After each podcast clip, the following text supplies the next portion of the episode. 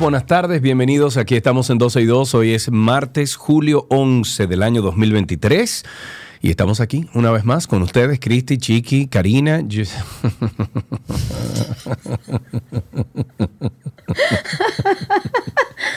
Ok. Explícame. O sea, no, espérate, espérate, con aquel, no, con aquella boca con los braces, entonces esta vaina blanca ahora. Ok, para los que están en YouTube, eh, no puedo ni No voy a cerrar la poner este boca. programa así. Tú tienes que quitarte eso de la cara, Karina. No, yo Señores, entren a YouTube, por favor, ahora mismo y vean a Karina, a Karina. ¿Qué es esa crema que te está poniendo ahora? Me estoy poniendo una mascarilla de vitamina C. Y tiene que ser durante el programa, no pudo ser antes. No, no tuve otro horario, tuve demasiadas reuniones. Ya, Este ¿Y es en la cara entera o es solamente el área de la barba? No, no, toda la cara, lo que pasa es que tengo los lentes y no no veo. Entonces, me estoy poniendo un poco de mascarilla de Ajá. vitamina C mientras hacemos el programa. Eh, el problema es que con los braces parezco como cualquier cosa. No, tú pareces- ok, bienvenidos, olvídense de eso. No, tú parece que tiene barba ahora mismo, además. Como tú pareces, Santa. tú pareces un hombre de 85 años con barba y bracer. Excelente, Karina.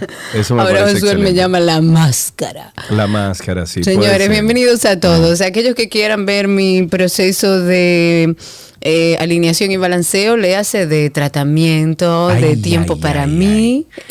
Mira lo que te puso ahí, Montserrat. La vitamina C se toma verde. Yo la tomo, baby, pero tengo que darme cariñito en la cara también, así Ajá. como puesto, ¿no? Bueno, eh, Fidel me está diciendo ahí envidiosa. Muy bien, wow. Ok. Fidel, gracias. Eh, dice, Karina, me hiciste reír a carcajada, Ani. Bueno, pero es que imagínate. Dice que estás lista para el musical de thriller de ah, Michael mira, Jackson. sí, también exacto. podemos hacerlo. Eh, sí, sí. Ok. Entonces, Mira, en lo que yo a- termino de ponerme mi mascarilla de vitamina C. Te ¿Qué voy vas a hacer Te voy a poner una cancioncita aquí para ver si... ¿Tú sabes cuál es esa? déjame empezar a oírlo.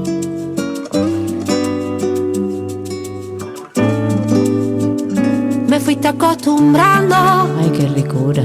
a que el café en la mañana siempre supiera amargo. A que los días de lluvia se nos hicieran largos. Tú convertías en negro todo lo que era blanco. El diantre. Me fuiste acostumbrando Eso no es una canción a positiva. Eso no fue un cariñito, ¿no? Que no importaban. Que aunque tuviera yo razón, igual te la daba. A que las rosas son solo espinas que se te clavan. Y ahora estoy bailando, sonriendo, silbando. Nadie me está jodiendo. ¡Ey, muchacha! Epa, muchacha. Bueno, Cani, Cani García, ese se llama de "Mm, madre. Eh, si me va de "Mm, madre, se va la canción. Señores, buenas tardes, bienvenidos. Ya, así empezamos 2 y 2 y de inmediato vámonos con. Y si todo esto fuera poco, caiga quien caiga. Tengo tentáculos. ¿Quién soy? Este caso es un verdadero sancocho. Tengo tentáculos. Medusa soy. Y todo esto por venganza. Tengan cuidado. Medusa soy. Caiga quien caiga. Quien caiga, señores. El Ministerio Público continuará hoy con la lectura de la acusación contra los imputados en el entramado de corrupción, caso Medusa, que encabeza, obviamente, nuestro procurador merenguero. En la pasada audiencia preliminar que se sigue al grupo del caso Medusa, el órgano acusador estableció cómo los imputados, a través del plan de humanización, cometieron desfalco y soborno. Pero también el Ministerio Público explicó cómo se inició el financiamiento ilícito de la campaña con el llamado búnker. El búnker ese famoso donde trabajaba claro. fulana y fulana y fulana y fulana. claro. Bueno, en la acusación el Ministerio Público estableció que este búnker criminal que era una especie de zona franca que tenía el acusado Jean Alain Rodríguez para dar una apariencia en redes sociales en los ataques personales que recibía, respondía a mensajes y otras actividades con relación a su figura. En respuesta a estas nuevas informaciones, Jean Alain Rodríguez, a través de sus abogados, denunció que la Tú fuiste Procuraduría... una de las víctimas. Sí, claro. Denunció que la Procuraduría falta a la verdad de forma compulsiva al acusado de haber lanzado una candidatura a la presidencia de la República y usar fondos del Estado para esos fines sin lanzar candidatura. Yo lo que quiero ver ya el juicio y que empiece el juicio y vemos Bueno, cuáles son las para pruebas. eso y- falta un buen rato, Sí, sí, amigo. claro, yo sé, yo sé. Porque leerse ese expediente página por página, perdonen señores si le asusta mi imagen, avisen si quieren que quite la cámara. Eh, leerse, nada más leerse todo ese expediente tomará meses y meses para que finalmente podamos empezar a ver resultados, no de este, de este caso Medusa, sino de todos los que están abiertos. Actualizándonos en, en otros temas, también el ministro de Hacienda, Jochi Vicente, fue hasta la Cámara de Diputados. La finalidad de esta visita era explicar el proyecto de ley de amnistía fiscal. Ellos pretenden recuperar unos 10 mil millones de pesos de los 36 mil millones que tienen deudas con la Dirección General de Impuestos Internos. Ante esto, el bloque oficialista eh, lo que consideró y lo que dijo que representará un gran alivio, mientras que la oposición evidentemente entiende que ese proyecto es una especie de contradicción por el alto endeudamiento. Recordemos que el gobierno sometió un proyecto de ley en la Cámara de Diputados que busca que lo que busca es reducir las deudas de impuesto a algunos de los contribuyentes, sobre todo a los comerciantes. La idea tiene como objetivo minimizar la informalidad desde el gobierno eh, y minimizarla también implica el hacer un trabajo de campo. Aquí es fácil, señores. Aquí, por ejemplo, es mínima la cantidad de salones que pagan impuestos. Por decirte algo, lo digo, ¿por qué? Porque el salón es parte de mi trabajo, es parte de mis gastos No, tiene para que el pagar trabajo. en efectivo, mi amor. No, te cobran con tarjeta y todo. Ahora tú le dices, yo necesito un comprobante fiscal. Ay, es que no ¿Por tenemos qué? todavía el número, no nos lo han o te dado. dicen se lo mando por correo y nunca te lo mandan. Y Y, no lo digo lo con mandan, el sí. ánimo de, de dañar a este a los Bueno, pero tú salones y a estos comercios. Y ella no, o sea, tú Pero es estás lo que estoy diciendo. Eh, entonces, Además, eso es un gasto que yo tengo de mi trabajo, es parte de mi trabajo y no puedo presentarlo porque ningún salón tiene eh, está formalizado o la gran mayoría no está formalizado. Y eso es un trabajo de campo. Aquí hay muchos negocios que a grandes rasgos y a grandes luces se sabe que no pagan impuestos. Bueno, pero, desde el mira, Karina gobierno- Larrauri, mira qué es lo que pasa. burlándose de la gente seria y trabajadora. Lo que pasa, Karina Larrauri, es que nosotros estamos trabajando ahora mismo. Entonces, ¿tú confirmaste eso, Karina, lo que tú estás diciendo? Está confirmado, señor presidente. Eh, sí. Desde el gobierno han afirmado que esta iniciativa es para que las deudas se- que serán declaradas prescritas serán las anteriores al 2015, pero de 2016 en adelante se va a llegar a acuerdos de pago a aquellas personas que han tenido sus problemas eh, para pagar sus impuestos y que tienen deudas millonarias, pues este es el momento. A partir del 2016 en adelante se van a llegar a acuerdos de pago según cada caso. Ok, nos vamos entonces con que el ministro de Hacienda, Jochi Vicente, fue a la Cámara de Ese fue el Diputados. que yo lo dije, sí, ¿en qué quedó entonces el tema de la Cámara de Cuentas? ¿Tú sabes? Ah, No. bueno, ese es otro tema. Bueno, la Comisión Especial de la Cámara de Diputados, que investigó las presuntas faltas cometidas por la Cámara de Cuentas, determinó faltas que sirven de sustento para recomendar el inicio de un juicio político en contra de sus miembros. En el informe que fue rendido por la Comisión y en el cual no se contó con la firma de los diputados de oposición, se concluyó que el Pleno del órgano auditor violentó varias leyes el- y reglamentos en el ejercicio de sus funciones. En un apartado, el número 7, sobre resultados de la investigación, los diputados dijeron que luego de ponderar y analizar las declaraciones contenidas en el acta de las entrevistas llevadas a cabo por sus miembros, así como revisando todos los documentos recibidos, encontraron unas 13 faltas. Cada una de las faltas encontradas por la comisión se basa en las entrevistas realizadas por los miembros del Pleno el pasado viernes 2 de junio, en la revisión de actas, por ejemplo, física y audiovisuales que encontraron del Pleno de la Cámara de Cuentas, en los documentos entregados por los miembros del órgano y otros. Este martes, la Cámara de Diputados, léase Today, eh, tiene en agenda el informe rendido por la Comisión Especial y será hoy, señores, cuando el Pleno determine si se realiza la acusación ante el Senado de la República para el inicio de este supuesto juicio político. Bueno, señores, la verdad es que eso que sucede en la Cámara de Cuentas debería alertar a toda la sociedad porque convengamos que esa es la entidad que está llamada a dar seguimiento, a auditar y a establecer lo que estuvo bien hecho y mal hecho, por decirlo de una manera sumamente llana. Y estamos viendo que hay cuestionantes alrededor de eso. O sea que las auditorías que se supone que están hechas para ver que todo marcha bien y que no hay corrupción, dentro de esas auditorías también había maquillaje y corrupción. No, ¿qué va? No, que va. Vámonos con el caso Coral, actualicemos. Ya hemos llegado. El arrecife de coral. Vengan aquí, vean los corales. Es colorado, coral, coral. Guau, guau, guau, guau, guau. Esto no me gusta. ¡Oh, no! Todo el arrecife de coral está enfermando. Vamos a actualizarnos en este caso. La jueza Yanivet Rivas, que es que lleva este caso del sexto juzgado del distrito, en el día de ayer dictó apertura a juicio para todos los policías y militares, algunos con sus familiares que están acusados en esta operación coral.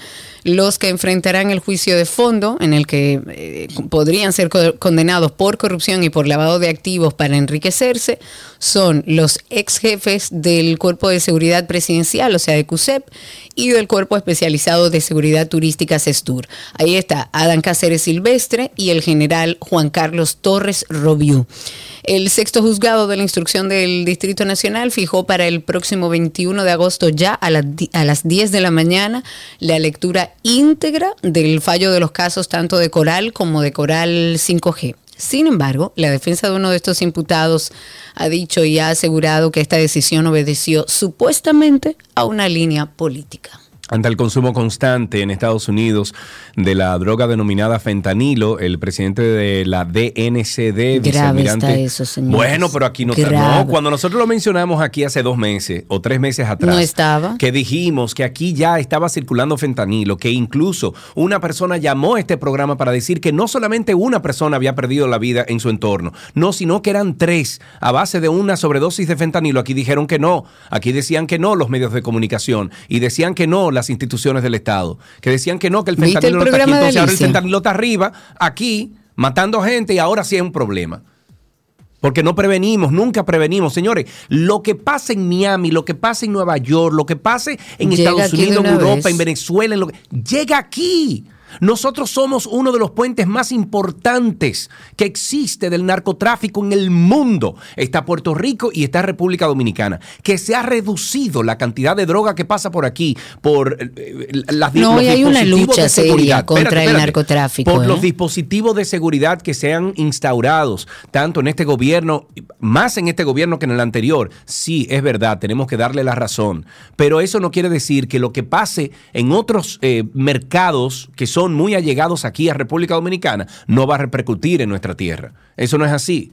Entonces ahora el, el presidente de la DNCD, el vicealmirante José Manuel Cabra- eh, Cabrera Ulloa, dijo que se creará una división sobre las sustancias calificadas como psicotrópicas. Y según el presidente, eh, eh, o sea, de la DNCD, esta iniciativa surgió por instrucciones del presidente de la República con el objetivo de prever que en el territorio dominicano se refleje la crisis actual que impera en esa nación, en Estados Unidos, por el consumo de fentanilo, donde se registró el año pasado la muerte de 110 mil personas por sobredosis de sustancias prohibidas, incluyendo este fentanilo, que es 20 veces más letal y potente que la heroína.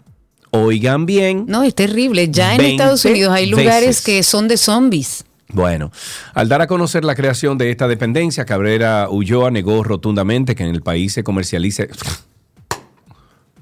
Pero, pero Alicia Ortega acaba de presentar un informe. No, Búscalo, eh, Cristi, mándanos a ver si podemos pasar parte de Es eso. que están divorciados de, no sé, no sé, están divorciados de la realidad. No, no, no entiendo cuál es el problema. A lo mejor no tienen el dato correcto. Yo, eh, en el caso de la lucha contra el narcotráfico, hay que decirlo, eh, se ha trabajado muy bien en este nuevo gobierno. Lo que sí es que es preocupante, a sabiendas de que estamos viviendo en una sociedad, y esto no solamente le compete a República Dominicana, miren Estados Unidos cómo está, se está consumiendo drogas. a gran escala, menores de edad, con acceso donde sea. Yo creo que lo he dicho aquí en varias ocasiones, que conozco del caso de un menor de edad, jovencito, que tuvieron que llevarlo a, corregir su adicción. ¿Y tú sabes dónde era que conseguía la droga? En un baño de uno de los centros comerciales más visitados de nuestro país. Claro. Entonces ya el acceso está. Lo que no podemos permitir, si ya se está hablando de fentanilo, eh, fentanilo, si ya vemos lo que está sucediendo en Estados Unidos, que es grave. Hay parques que solamente son de zombies. Señores, búsquenlo a través de, de Google para que ustedes vean lo que está sucediendo. Y nosotros como país no podemos permitirlo. Si se, si se está haciendo esta lucha contra el narcotráfico, no podemos permitir que si ya entró, eso siga, porque, señores, estamos hablando de una sentencia de muerte. Y si hay menores de edad, que hay muchísimos en nuestro país consumiendo y con problemas con la justicia, entonces estamos abriendo la puerta a algo realmente peligroso. Vámonos Tengo con el numerito del espérate, día. Espérate un momentico, A ver. que tengo aquí lo, Ah, lo de de Alicia. Sí, déjame ver. ¿Dónde está esto? Alicia, para ponerlo al aire, para que ustedes escuchen un poquito de la investigación que hizo eh, Alicia Ortega con el tema del fentanilo. Escuchen ustedes, señores. Camina como puede mientras trata de mantenerse en pie.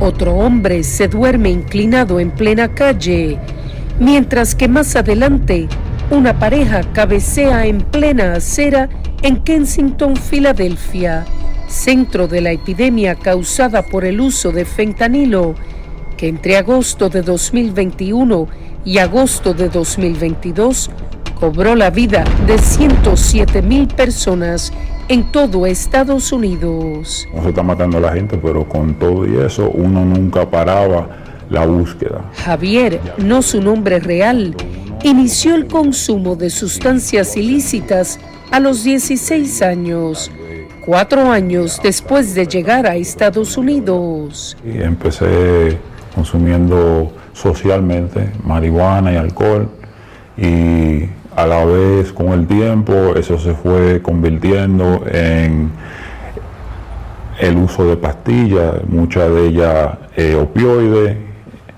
eh, también eh, benzodiazepina. El fentanilo es un opioide sintético, o sea, es creado en el laboratorio y el uso que tiene es un uso médico lícito. Se utiliza generalmente para tratar dolores crónicos y es utilizado como anestésico también. Heidi Gómez, directora de Químicos y Precursores de la DNCD, asegura que el fentanilo se torna en una sustancia altamente peligrosa cuando la transforman de forma ilícita. Vamos a invitarles a ustedes a que pasen por el canal de SIN. SIN, este trabajo se llama, autor, fue, ah, eh, bueno, se, se colgó en la plataforma hace 13 horas y se llama Alerta, autoridades alertan sobre uso de, de fentanilo en RD.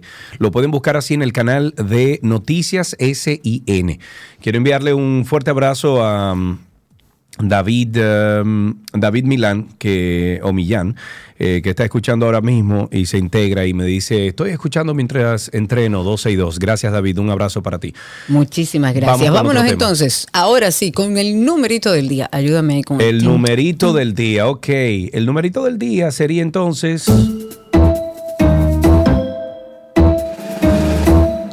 Viene el numerito del día, pero antes eh, comentarles que nos están reportando en este preciso momento para aquellas personas que andan circulando por la Kennedy, nos reportan que en la avenida John F. Kennedy está muy congestionado el tránsito, producto de un contenedor que parece haberse desplazado de la patana que lo transportaba. Tenemos aquí las imágenes, las fotos y los videos. La sugerencia es evitar la avenida Kennedy a la altura de la Máximo Gómez, pero debe estar toda la Kennedy complicada. Si alguien está por la zona, si nos hace saber y nos da más detalles de lo que está sucediendo en la avenida John F. Kennedy, casi a la altura de la Máximo Gómez, que nos haga saber, pero sí ya nos han dicho que es un contenedor que se desplazó de la patana y está ocasionando un gran problema ahí. Ahora sí nos vamos con el numerito del día. El numerito del día habla de los 600 de 627 feminicidios que se han registrado en el país solamente en el periodo 2016-2022. En 174 casos, los agresores se quitaron la vida y otros 42 lo intentaron una vez cometieron el hecho. Representando los primeros 27.8% y los segundos un 6.7%. Esto lo establece eh, el, estudio más reciente que fue publicado por la OPD, por el Observatorio Político Dominicano, que fue titulado Feminicidios, Suicidios, Problemática en Crecimiento en la República Dominicana. Lo hacen en forma de pregunta. Y este estudio arrojó, además, que de los 163 feminicidios, suicidios íntimos registrados durante ese periodo, en el 43% de los casos la víctima ya estaba separada del victimario, en el 29% existía información acerca del historial violento del victimario hacia la víctima. Y según el informe de la entidad que está adscrita a la Fundación Global Democracia y Desarrollo, o sea, FUNGLODE, el 4.6% del total de estos casos se concentró entre los que fueron perpetrados por familiares y por conocidos de las, de las víctimas. Una buena noticia para República Dominicana, sigue avanzando en alcanzar los 10 millones de turistas en este año, logrando recibir en el primer semestre más de 5.3 millones de visitantes. Felicita- felicidades al eh, ministro de Turismo y toda su gestión. Seguimos Oh, con otra. ya, sí, eso fue claro. todo. Ya, claro. Ok. ¿Qué pasó, señores, con el alcohol adulterado? Era un tema del que hablábamos mucho aquí, al menos 101 mil litros de clerén que como sabemos no es apto para el consumo humano, y unas 84.304 botellas de alcohol adulterado han sido decomisados por el gobierno. Esto lo informa el Ministerio de Industria y Comercio.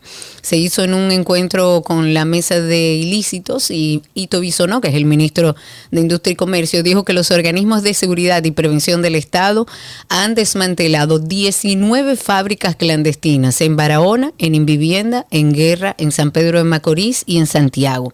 Y según Ito, por primera vez este flagelo ha sido enfrentado con voluntad política y estoy de acuerdo, se ha creado la estructura de lucha para combatir este comercio ilícito en el país. Ojalá y cada uno de los responsables que fue apresado en medio de estos procesos de de seguimiento al tema del clerén hayan cumplido y estén cumpliendo condena. Eh, Luis Valdés, que es el director de la Dirección General de Impuestos Internos, dijo que han intervenido 3.761 comercios en todo el país, donde han incluso clausurado destilerías y licorerías por incumplimiento de tributación fiscal. Además, aunque hasta la fecha se, ha- han judicializado tan solo dos casos con sometimientos penales, que era lo que decía. Muy bien, estamos enfrentando este tema de, del, del clerén y del alcohol adulterado, pero los responsables tienen que pagar sus hechos y generar el sistema de consecuencias que tanto hablamos aquí, porque si no, esos mismos son los que van a ponerla y, abrir otro negocio en otro lugar y va a ser un trabajo sin fin.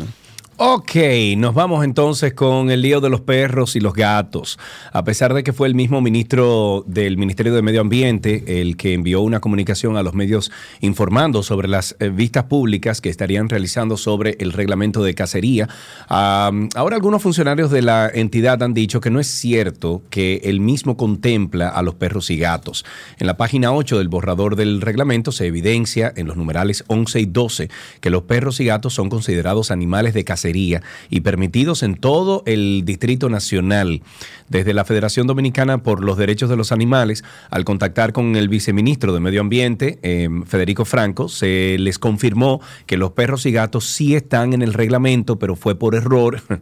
y deben ser removidos de ahí. La mayoría de los perros y gatos que andan deambulando en las calles o montes son productos de la irresponsabilidad de los dueños que los abandonan y la falta de políticas públicas del Estado en relación a las esterilizaciones que evitan la sobrepoblación y el cuidado y el respeto que merecen estos animales. De igual forma, la Federación Dominicana por los Derechos de los Animales dijo estar dispuesta a apoyar al Ministerio de Medio Ambiente, al Ministerio de Salud y a cualquier entidad del Estado para la vacunación y el control de reproducción de los animales, pero a través de la esterilización y de reubicación en espacios seguros, teniendo en cuenta que es el Estado que debe costear estos procedimientos y que según el artículo 11 de la ley 248 12 les corresponde la recogida de animales y ponerlos en espacios seguros. Entre otras cosas, tenemos también que comentar sobre nuestro proyecto de Karina y Sergio After Dark. Más de 80 capítulos que hablan sobre bienestar, sobre salud mental más de 80 capítulos que los ayudarán a ustedes a identificar qué es lo que está sucediendo. Muchas veces vivimos situaciones emocionales, traumas que no podemos ponerle nombre, que no lo entendemos porque aquí en nuestro país no se habla de eso. Pues ahí en ese espacio de ese podcast de Karina y Sergio After Dark tienen muchísima información. Escuchen. Hoy vamos a enfocar la depresión y hablar de los casos de los niños y adolescentes, porque aunque usted no lo crea, los niños también pasan ese proceso. En los niños se ve esa tristeza más como irritabilidad, como un mal humor. Ah, es que él siempre está malhumorado en el colegio, es que está muy irritable por cualquier situación, explota. En los adolescentes es más como la apatía, como ese aislamiento, es el no expresar emociones. Creemos y entendemos que es de vital importancia seguir hablando de esto. Es necesario abordar estos temas tan importantes para todos. Karina y Sergio, After Dark. Karina y Sergio After Dark, estamos en todas las plataformas de podcast, nos buscan como Karina Larrauri Podcast o Sergio Carlo Podcast o sin, bueno, eh, para no complicarse, google.com, Karina y Sergio After Dark. Así empezamos 12 y 2, gracias por la sintonía. Todo lo que quieres está en 12 y 2.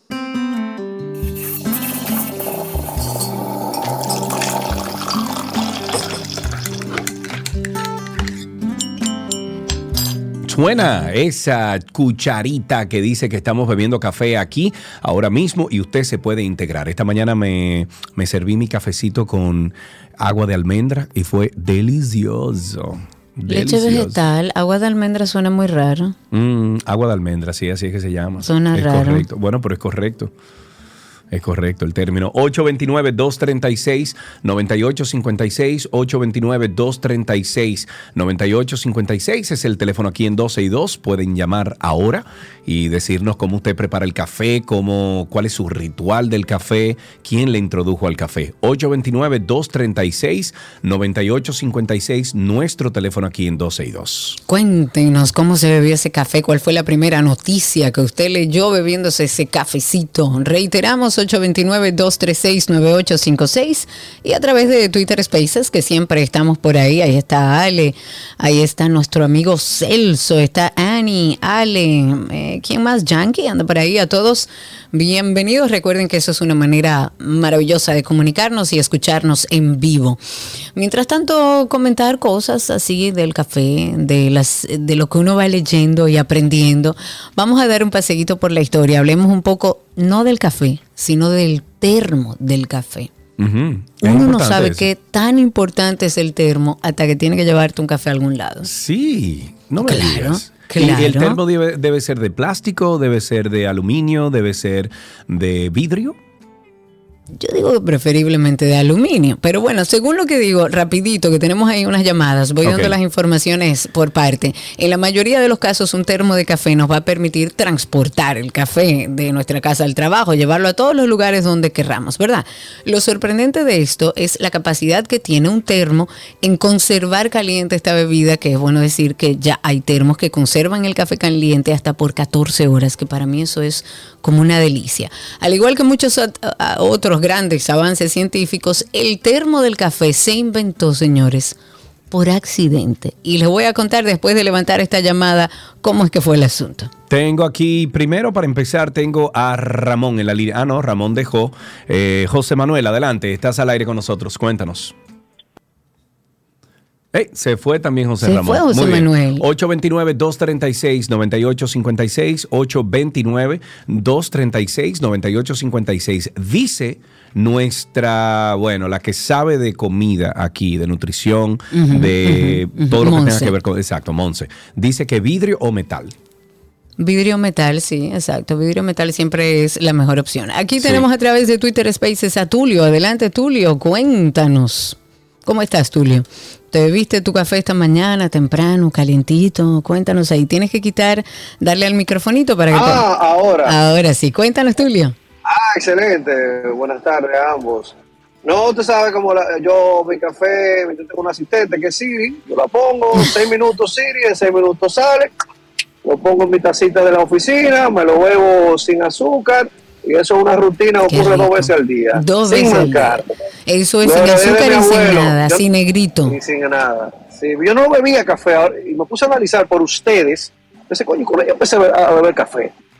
Y me di cuenta que fue en la universidad. Y sí. Yo estudiaba en la Pucamaima y, y, y ahí cogí el hábito en casa de mis abuelos donde vivía mientras estudiaba. Muy bien, yo creo que la gran mayoría de nosotros, Tulio, eh, eh, arrancó con los estudios, el amor por el café, todos los que estuvimos en la universidad y necesitábamos de ese tiempo. Bueno, ahí tenemos también a través de Twitter Spaces a FD Trainer. Adelante, amigo, cuéntanos cómo fue el café de esta mañana. Primeramente, Karina, muy buenas tardes. Excelente mascarilla, vitamina D. Gracias. En tu proyecto en Boston, excelente, te, te felicito. Bien, el Gracias. cafecito fue fue gourmet con vainilla. Estoy probando una, luego le voy a mandar el link por, por Twitter, eh, un cafecito con vainilla delicioso, sin azúcar y con poquito pan de agua con aguacate. El final. Es todo. Ay, Dios mío, qué rico. Me gusta ahí. Vamos a ver, tenemos una llamadita aquí, Karina. Con esta finalizamos. Tenemos a la bella Estela con nosotros. Buenas tardes. Buenas tardes, gracias por lo lo bella. Karina, ahora Sergio. Hola, mi amor, ¿cómo estás? Cuéntanos. Adelantando, no el de esta mañana, porque me lo tomo como siempre, negrito y con azúcar prieta. Pero lo del termo, eh, eh, sí es verdad. Dilo, Karina, es un éxito. Tuve una sí. experiencia con el café, porque yo soy mala, o sea, yo soy de la que me da dolor de cabeza y mareo cuando no bebo. y estaba en un rally. Yo estaba a las 5 de la mañana en el cruce de Asua y se supone que en ese cruce se para todo el mundo a coger guagua. Yo le di dos vueltas al cruce y dije, Dios mío, pero ¿a dónde que están los cafés de este cruce? Yo no hallé nada. Y encontré a un compañero eh, que era el número como 670 del rally. Yo dije, bueno, este es turista. Y me vio como desesperada. Yo andaba dando vueltas y yo lo veo que él saca el termo y yo me paralicé. Yo dije, aquí es. Y me acerqué y le dije, hola, ¿cómo está mi Yo amiga? soy Ay, Estela, muy bien. un- ¿Te quiero un cafecito? Ay, sí, gracias. Esa fue mi Claro. salvación y ganamos el rally por eso. Como debe ser. Muchísimas gracias, Estela. Qué rico. El café tiene muchísimas historias alrededor. Eh, para comentarles y cerrar la idea de que el termo del café se inventó por accidente, les comento. eh, un día en el año 1892, un científico que se llamaba James Dewar inventó un frasco de un frasco de vacío que consistía en un recipiente con un aislante que iba a almacenar por mucho tiempo un líquido de una misma temperatura. Y lo que buscaba era un aparato donde pudiera aislar el oxígeno líquido en cantidades industriales. El secreto fue descubierto con la simple lógica de crear una evacuación del aire entre dos partes de esa materia sólida, pero usted dirá, ¿cómo se logró? Bueno, su objetivo era realizar experimentos para determinar el calor específico hasta que se le ocurrió utilizar recipientes que estén cubiertos para poder almacenar esos gases líquidos llamándolos vasos de vacíos. El material con el que ese científico contaba y creyó tener éxito en el momento fue el cristal, que también es muy usado ahora. Y al cubrir los espacios entre ambas paredes consiguió obtener el vacío que buscaba. El frasco en ese momento funcionó a la perfección, pero este científico jamás pensó en patentarlo, simplemente quería aportar al desarrollo de la ciencia con la invención de una botella de vacío. Entonces ustedes se preguntarán, ¿cómo llegó a ser tan famoso entonces este re- recipiente llamado termo? Pues la fabricación de los recipientes era encargada a Reynold eh, Berger, quien era un soplador profesional de vidrio, socio además de la firma, y al llegar al entendimiento de cómo era que funcionaba este producto que estaba ayudando a crear, pensó en convertir el producto de la botella en algo que fuera úti- útil en términos comerciales, que pudiera usarlo la gente. Pues Berger creó una versión más pequeña de las botellas originales y añadió una pared exterior de metal que iba a proteger las paredes de cristal y después procedió entonces a obtener la patente en Alemania que fue en el año 1903. Así nació nuestro termo de café. Mira vos, pues ahí tienen ustedes, yo tengo un termito de café, ya yo tengo uno destinado que es para eso. Yo Tiene también. el interior de metal, pero entonces es de plástico por fuera. Eh, eh, o sea, dentro el, el- el inner lining, como se llama en inglés, es metal. Eh. Y conserva muy bien, muy bien el, el- la Es temperatura. muy bueno. Sí, Uno sí, de sí, los termos que, y, y valga la cuña gratis, que mejor funciona para controlar la temperatura, si sea frío o calor, son los Yeti. Los Yeti, sí, sí. Sí, son los y, la- y las neveritas Yeti son un palo, Sí, uf, son caras. todo, pero- todo esa- son, son pero- carísimos, pero vale sí, la pena. Pero vale la pena. Muy bien. Bueno, pues nos vamos entonces con, con otros temas que tenemos aquí en 12 y 2. Mientras tanto, este fue el cafecito de las 12.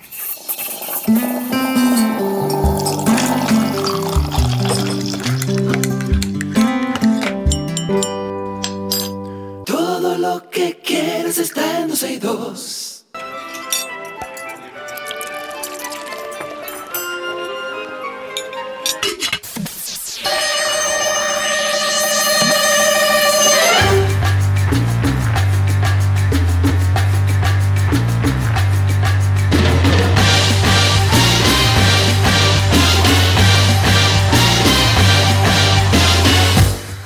Y así entramos ya en nuestra receta imposible. Imposible porque Nicolás Frigerio no manda las recetas, pero da unas recetas espectaculares que ustedes pueden conseguir siguiéndolo a él como Nico el Chefo. Hola Nicolás Frigerio, ¿cómo estás?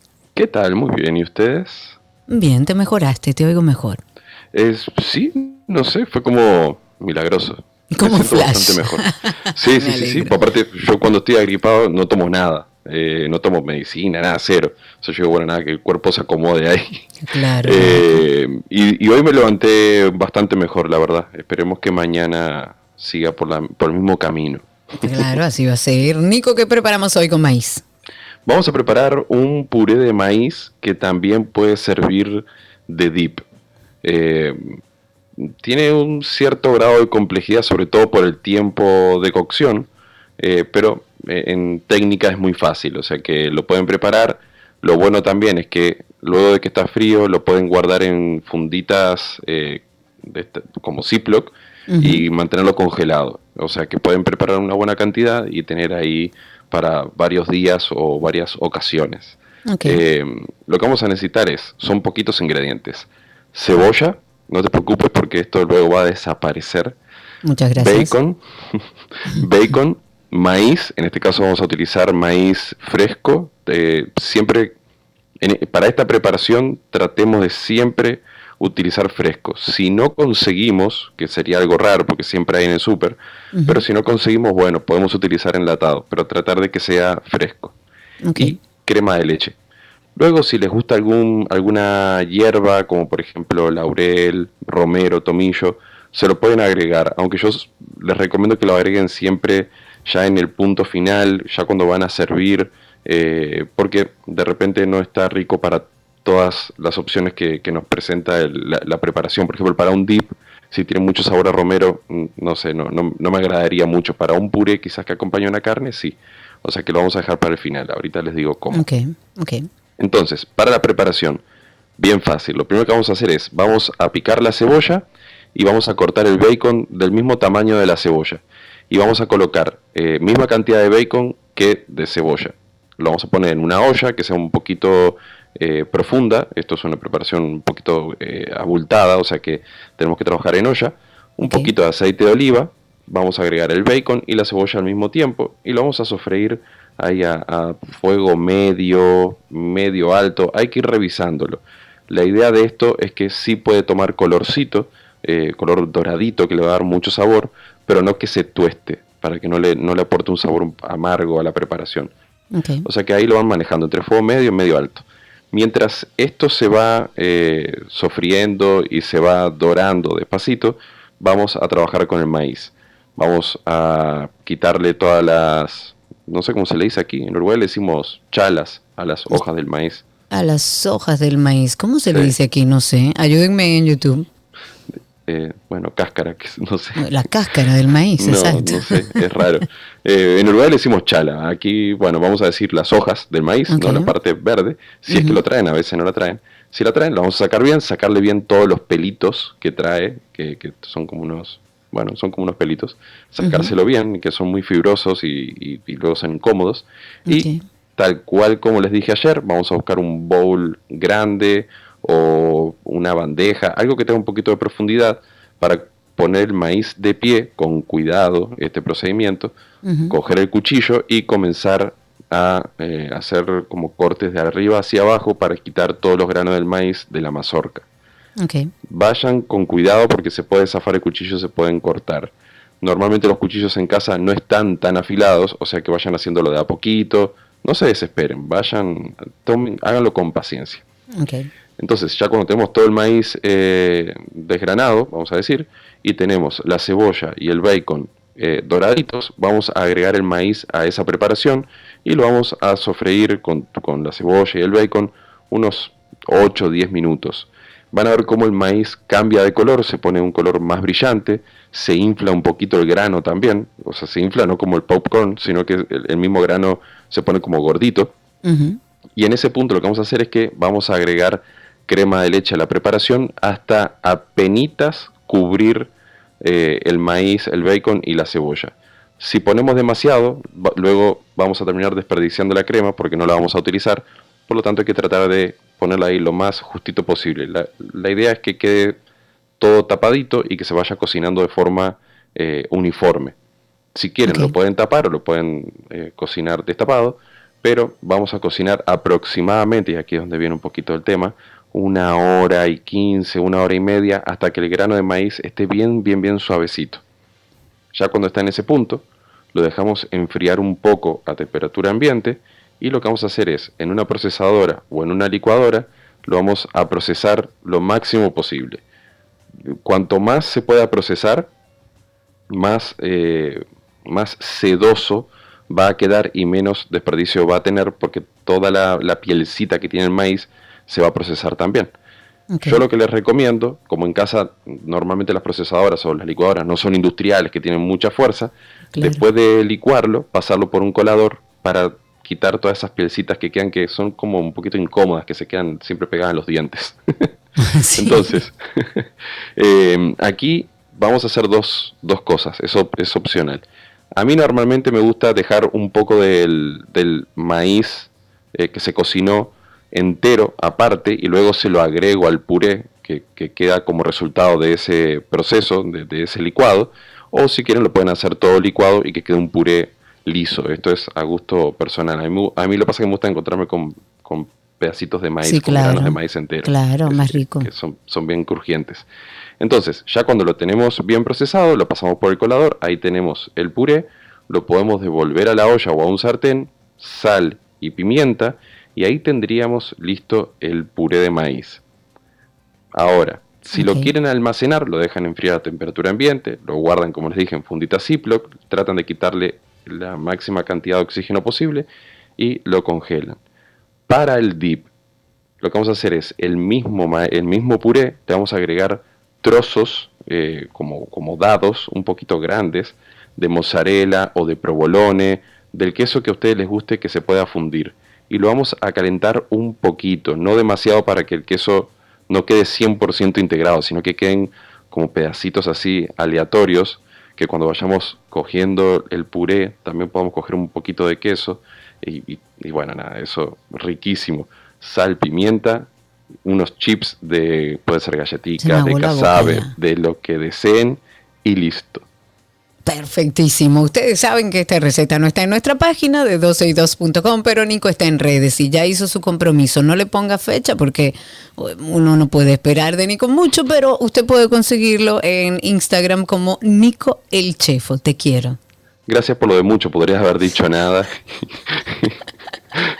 Gracias. No, porque mucho, mucho te da algo de ventaja. Algo Eso sí, significa no. que de vez en cuando algo pasa. No, por eso, me, me eh, me trataste bien, por eso te agradezco. Te quiero, Nico. Muchísimas Hasta mañana. gracias. Hasta mañana. Recuerden que Nicolás Frigerio está en redes sociales, sin relajo. Búsquenlo como Nico el Chefo. Y hasta aquí nuestra receta del día en 12 y 2.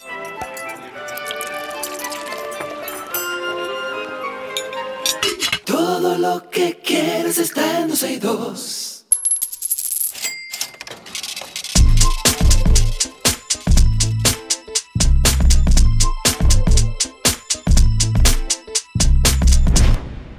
Estamos en Economía y recibimos en cabina a Teresa Sánchez. Ella es coach certificada especialista en finanzas personales. Pueden seguir su cuenta arroba mi. Teresa, bienvenida, ¿cómo estás? Por la invitación, yo muy bien. ¿Y ustedes? Muy bien, por suerte. Hoy vamos a hablar con Teresa cómo impactan las finanzas personales en nuestra productividad. Vamos a empezar, Teresa. ¿Puede una persona productiva tener problemas financieros? Totalmente. eh, pero es una productividad que está, digamos que segmentada. Nosotros a veces podemos desdoblarnos. Entonces, tenemos una productividad que es como muy específica para un- una cosa muy puntual, pero en el resto de toda nuestra vida, digamos que todo está desorganizado. Entonces, es una mm, productividad que es como un high, como necesito que esto salga porque de esto depende mi trabajo y es posible que lo, lo voy a hacer, ¿no? Pero lo voy a hacer en unas condiciones mentales, emocionales, no adecuadas, donde entonces la que no está siendo productivo o el que no está siendo productivo soy yo. Es decir, yo cumplo el trabajo, pero no Claro. estoy al 100% pudiéndolo hacer en, en mi total capacidad. Claro, vamos a habilitar los teléfonos y a través de Twitter Spaces, si ustedes tienen preguntas, comentarios sobre este tema, 829-236-9856 y a través de Twitter Spaces. ¿Cuáles son los principales desafíos financieros que, eh, que pueden afectar negativamente la productividad de una persona? Vamos a ver, nosotros tenemos desafíos financieros que tienen que ver con el ritmo de la vida, es decir, hay. Hay una situación que es inflación, mi situación familiar, la carga familiar que yo tengo, y están luego pues el, todo lo otro que es como lo normal, lo que ocurre en tu vida, que tiene que ver con tus pagos, con tus deudas, con tus financiamientos, siempre hacer la distinción en que no es lo mismo una deuda que un financiamiento, eso después se los, se los Claro. explico, pero sobre todas las cosas es como el, con el ritmo diario, nosotros eh, vamos a ver eh, puntualmente eh, lugares donde nosotros vamos impactando la vida, porque al final nosotros somos unos seres integrales, que cuando una cosa no nos me está funcionando en un lugar, Claro. la estamos irradiando, eh, se está expandiendo, es como una onda expansiva, ¿no? Y en, y en muchas otras áreas de mi, de mi vida, eh, digamos que empiezan a pasar cosas. Entonces, cuando yo tengo deudas de consumo que no logro pagar, cuando yo no sé hacer un presupuesto o no lo logro o no lo llevo, cuando yo no tengo metas financieras y por lo tanto hay un plan de vida que no se está ejecutando, que yo no sé para dónde voy, cuando yo tengo no, no tengo capacidad de ahorrar o tengo un ahorro que no sé para qué es o no logro hacer que el dinero vuelva a donde mí como retorno e interés compuesto en esos lugares. Básicamente, cuando tú tienes un lío en tu vida, tú puedes, tú puedes resumir todo eso en básicamente eso. Cuando tú tienes un lío en tu vida. Sí, la palabra lío a mí me gusta mucho porque los líos son nudos. Y, y nosotros por cultura eh, desarrollamos cosas como, por ejemplo, para hacerse de algo, en, de algo en la vida hay que vivir de lío en lío. ¿Ves cómo nos vamos Claro. complicando a través del lenguaje la vida? Sí, sí, sí, sí, sí, Entonces, sí. por ejemplo, un nudo, yo siempre le digo a la gente, eso de vivir en un bollo, en un revolú, eh, en un nudo que se, que se amarra, que se pone más cada vez más tenso, eso nos saca a nosotros, nos desconecta de la productividad, de la felicidad, de la alegría, de los pensamientos claros, del discernimiento. Claro. ¿Mm? De todo eso nos Claro. desconectamos. Vamos a tomar esta participación. FD Trainer está ahí con su mano levantada. Adelante, amigo. ¿Cuál es tu pregunta o comentario sobre este tema que estamos hablando en el día de hoy? Primeramente, es un placer escuchar a un especialista de ese tema. Tocando el tema gastos hormigas, siempre lo he oído mencionar. ¿Usted puede explicarnos a la comunidad los gastos hormigas? ¿Qué son los gastos hormigas? Yo, yo lo- los gastos hormigas hace mucho tiempo que los cambié por gastos comegen. A ver, las hormigas son seres laboriosos que van y llevan cosas. Eh, las hormigas como que ahorran. Yo lo veo así. Pero el comegen es una cosa, un animalito que destruye por dentro, que tú no te das cuenta que te Claro. está pasando algo y un día se te caen los cimientos de algo. Entonces, digamos que yo digo más que son gastos comegen. Los gastos comegen son todas esas pequeñas cosas que nosotros vamos haciendo en el día a día, que tienen mucho que ver con hábitos, porque son, somos seres de hábitos, tienen mucho que ver con hábitos que yo tengo y esos hábitos hacen que yo compre cosas sin saber dónde las compro, que me quede en una aplicación que no uso porque no, no doy seguimiento, porque no tengo el hábito de darle seguimiento a las cosas, porque tengo el hábito de despertarme tarde, apagar la alarma y llegar tarde a donde Claro. voy yo con el tiempo justo y no me desayuno Sí. y compro comida en la calle porque puedo tener un termo para el agua, pero sigo comprando agua en la calle, porque mm, me compro una blusita aquí hoy porque es una tontería y unos aretes mañana porque son nada, y ahí yo estoy poquito a poquito, vaciando el bolsillo del único Claro. dinero que yo sí puedo gestionar, que es el Sí. dinero que me queda sin dueño, por decirlo de alguna manera, porque todo el otro tiene dueño, todo el otro tiene, el supermercado tiene un dueño, el de la casa otro, el de la luz otro, pero ese dinero que yo pierdo todos los días, poquito, poquito, donde yo digo, total, para que uno está vivo, eh, Sí. porque puedo y me lo merezco, yo trabajo Eso- mucho, la vida es una acumula. sola. Sí, llévate de eso. No, o gastos que como bien tú decías, uno no se da cuenta. Yo hago mucho esta historia para que la gente entienda lo importante de uno tener el control de sus ingresos y sobre todo de sus gastos. Yo recuerdo que el famoso cuadrito que nosotros hacemos como familia para saber y tener un poco de control de, de nuestra parte financiera, nos hizo ver en un momento eh, un gasto enorme que estábamos haciendo en farmacia. Y yo decía, pero ¿cómo así si nosotros no compramos tantos medicamentos?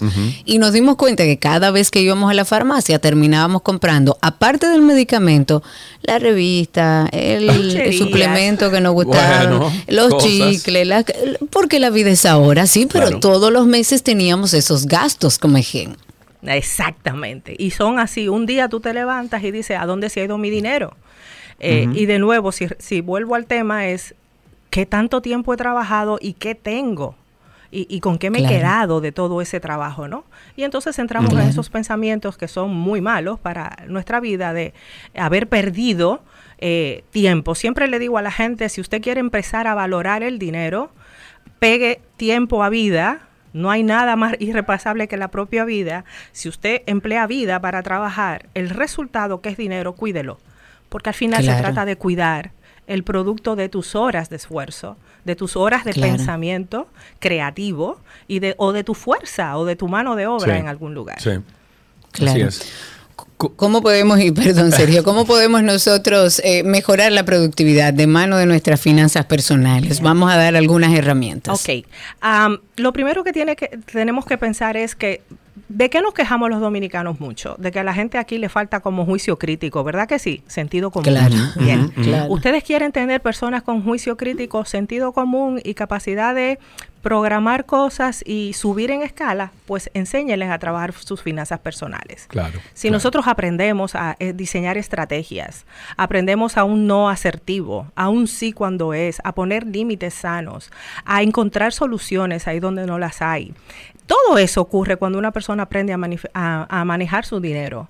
Todo eso ocurre a través de hacer presupuestos, de visualizar unas metas, de construir todos los caminos para eso. Entonces, es tan simple como si yo, si una persona puede a través de las finanzas personales, mejorar todo lo que tiene que ver con su vida, que es así, yo se los aseguro. Vamos a empezar porque una persona que maneja un presupuesto y le da seguimiento, diseña acciones, sabe que no, que sí, que puede, que hacer más, que hacer menos en un momento determinado y váyanlo extrapolando a lo que a todo lo que está ocurriendo en un trabajo. Sabe Claro. eh, manejar reuniones porque sabe manejar presupuesto y sabe manejar tiempo. Aprende a manejar eh, y a encontrar soluciones porque una de las cosas bonitas que hacen las finanzas personales es que nos enseñan a encontrar soluciones ahí Sí. donde parece que el juego está trancado. Tú sabes que también que tenemos que decir, Teresa, que al momento de uno ver que uno tiene una fuga de dinero o no entiende cómo se desvanece el dinero, uno tiene que perder el miedo de sentarse con uno mismo o con la familia o con tu esposa o con, con quien sea que tú estés dividiendo eh, esos gastos o, esa, o ese dinero que entra al hogar, sentarse y en una hojita comenzar a decir, gastamos tanto en esto, tanto en esto, tanto en esto, entra tanto, y verse con la realidad plasmado delante de un papel, porque no es lo mismo tú mentalmente, tú decir, ah, no, mira, gasté tanto en supermercado, gasté, que verlo en un papel. Cuando tú lo ves en Claro. un papel, tú dices, espérate, aquí hay un problema y Aquí tenemos Claro. que atenderlo. Así Claro. es. Eh, tiene que ver mucho, es eh, en blanco y negro todo se entiende. Eh, de hecho, siempre que tengo un cliente enfrente le voy a decir lo mismo. Señores, hagan sus números a papel y lápiz en el principio, olvídense de la tecnología, porque la mano dominante es la que te lleva información al cerebro. Por lo tanto, necesitas eh, pasar ese tránsito, entender lo que estás haciendo, vivir las emociones que te está Claro. produciendo, ver lo que está sucediendo y hacer esa toma de conciencia y decir, bueno, hasta aquí. Ahora yo Sí. necesito hacer esto, esto, y quiero hacer esto, esto, esto y aquello, y entonces lo vamos a hacer. Y de nuevo, Tú sabes que, que un levantamiento así, Teresa, Ajá. cuando uno se sienta a ver las finanzas, cuando te dicen, "Hmm, eso está raro, tienes que hacerte análisis. Y cuando tú vas a hacerte análisis, vas con todo el Sí. miedo del mundo Ajá. porque no sabes cuál es el resultado. Eso es lo Sí. mismo que pasa cuando tú te sientas con la familia o te sientas con esos entes productivos que, que participan de las finanzas de- del hogar y dicen, miren señores, tenemos que sentarnos a eso. Entonces, no tengan miedo, señores, porque así mismo como lo mandan a ustedes a hacerse análisis porque hay algo raro, porque notaron un dolor, porque hay un, eh, una mancha rara en alguna parte de su cuerpo, así mismo usted tiene que enfrentar la realidad financiera que tiene en su casa. Así es. Claro. Sin claro. juicios, sin quejas y siendo vulnerables desde la honestidad. Eso se consigue, señores. No hay. eh, es un paso a veces duro, ¿no? Porque hay que Sí. reconocer delante de otro algunas cosas. Pero si vamos sin quejas y sin, sin acusarnos, las cosas van a fluir. Y buscando el momento adecuado, siempre digo que busquen ese momento exacto, no después de un pleito, ni un yo te lo dije. Ahí no funciona. Claro, Entonces lo pueden hacer así.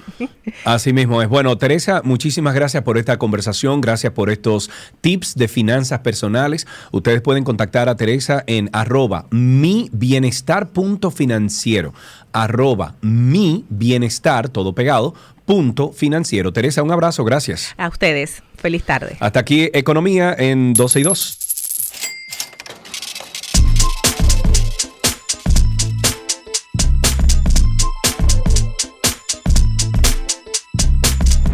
Todo lo que quieres está en 12 y 2. Let's go. Let's go. There's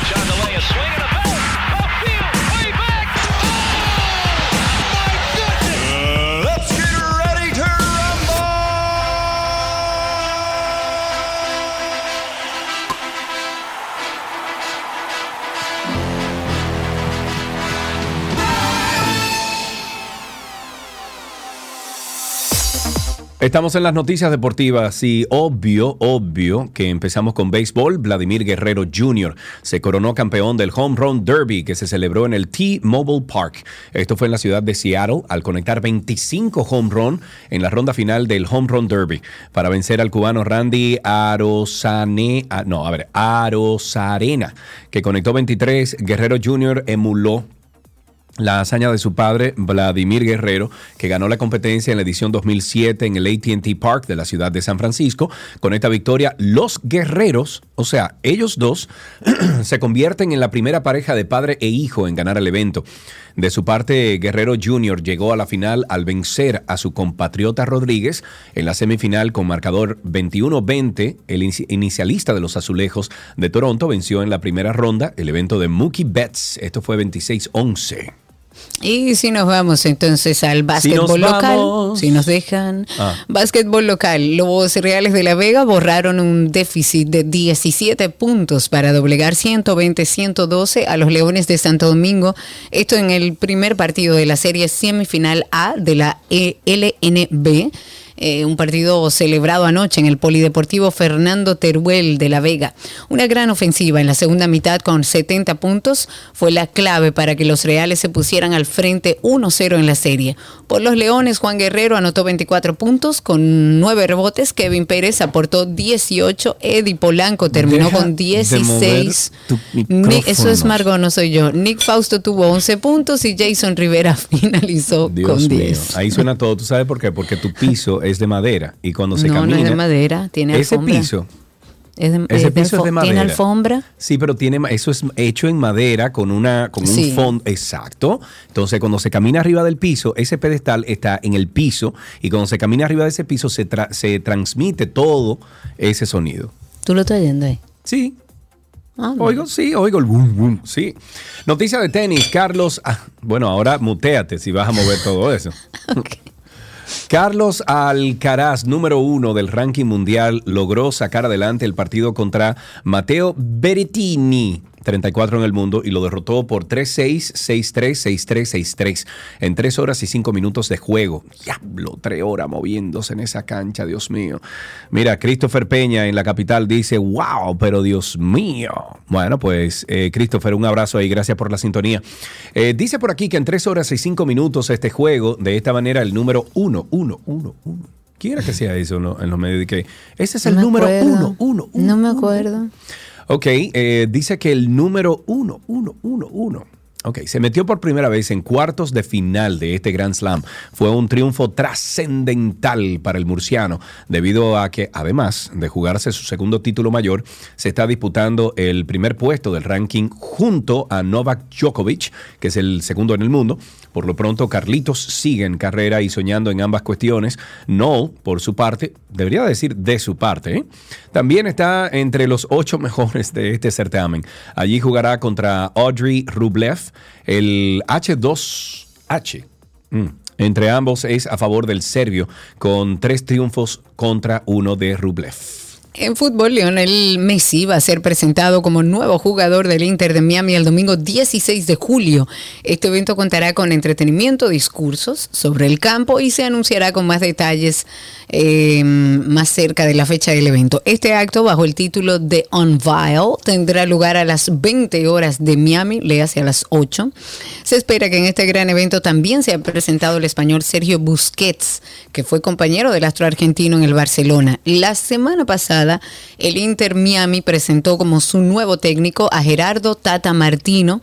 Pero el entrenador argentino todavía no ha terminado de resolver todo el tema del papeleo para poder sentarse en el banquillo. Según un comunicado, el Inter Miami necesita de manera urgente todos los esfuerzos que pueda conseguir para enderezar su temporada, ya que es colista del este y acumula nueve partidos sin conocer la victoria, o sea, dos empates y siete derrotas. Siempre invitándoles a ustedes a que sean parte de nuestro contenido de Karina y Sergio After Dark. Yo nunca en mi vida había escuchado esto, pero en lo absoluto yo me estoy desayunando. Yo soy un total aprendiz en esta conversación que vamos a tener de este episodio de Karina y Sergio After Dark. Hoy vamos a hablar de algo que quizás mucha gente no conoce. El Ayurveda considera al individuo como un ente integral, donde el cuerpo, la mente y el espíritu son una sola cosa. Pero para que vayan teniendo como un marco teórico, la palabra Ayurveda significa la ciencia de la vida. Es un tipo de medicina originaria de la India. La Ayurveda es eminentemente preventiva. Tú vas al consulta ayurvédica y te van a dar una serie de pautas de cambios que tú tienes que ejecutar en tu vida. Karina y Sergio After Dark. Mis amigos, estamos llegando ya al episodio número 80, no, no, al episodio número nove- 90, que creo que, Karina, deberíamos de ir programando algo para el episodio número 100. Sí, que va a caer Cristian diciembre, creo. Va a caer diciembre. Más o menos, sí, más o menos. en Sí, sí, diciembre. sí, ma- va a caer diciembre. Tenemos que programar a ver si hacemos un After, eh, after Dark en vivo en algún teatro. Eso podría ser una idea. Sí, Siempre se ser. celebra así de esa forma, se invita gente. Me gusta. eh, y se hace como un, como un podcast en vivo. En a- vivo. eh, o sea, a ver, no es en vivo, pero es en vivo a, eh, a grabado. O sea, en vivo, a- live to tape, se le dice en inglés. Exacto, grabado para que de una vez salga así. Dice Exacto. Roberta Benítez que yo estoy como pálida hoy. Ella, denle una actualización, por favor. Ella tiene una crema de hace rato que se quiere quitar y no ha podido. Vamos a aprovecharnos, vamos entonces a um, un corte comercial y regresamos con más contenido aquí en. Iba a decir After Dark, que es 12 y 2. Ya regresamos. Dale. Let's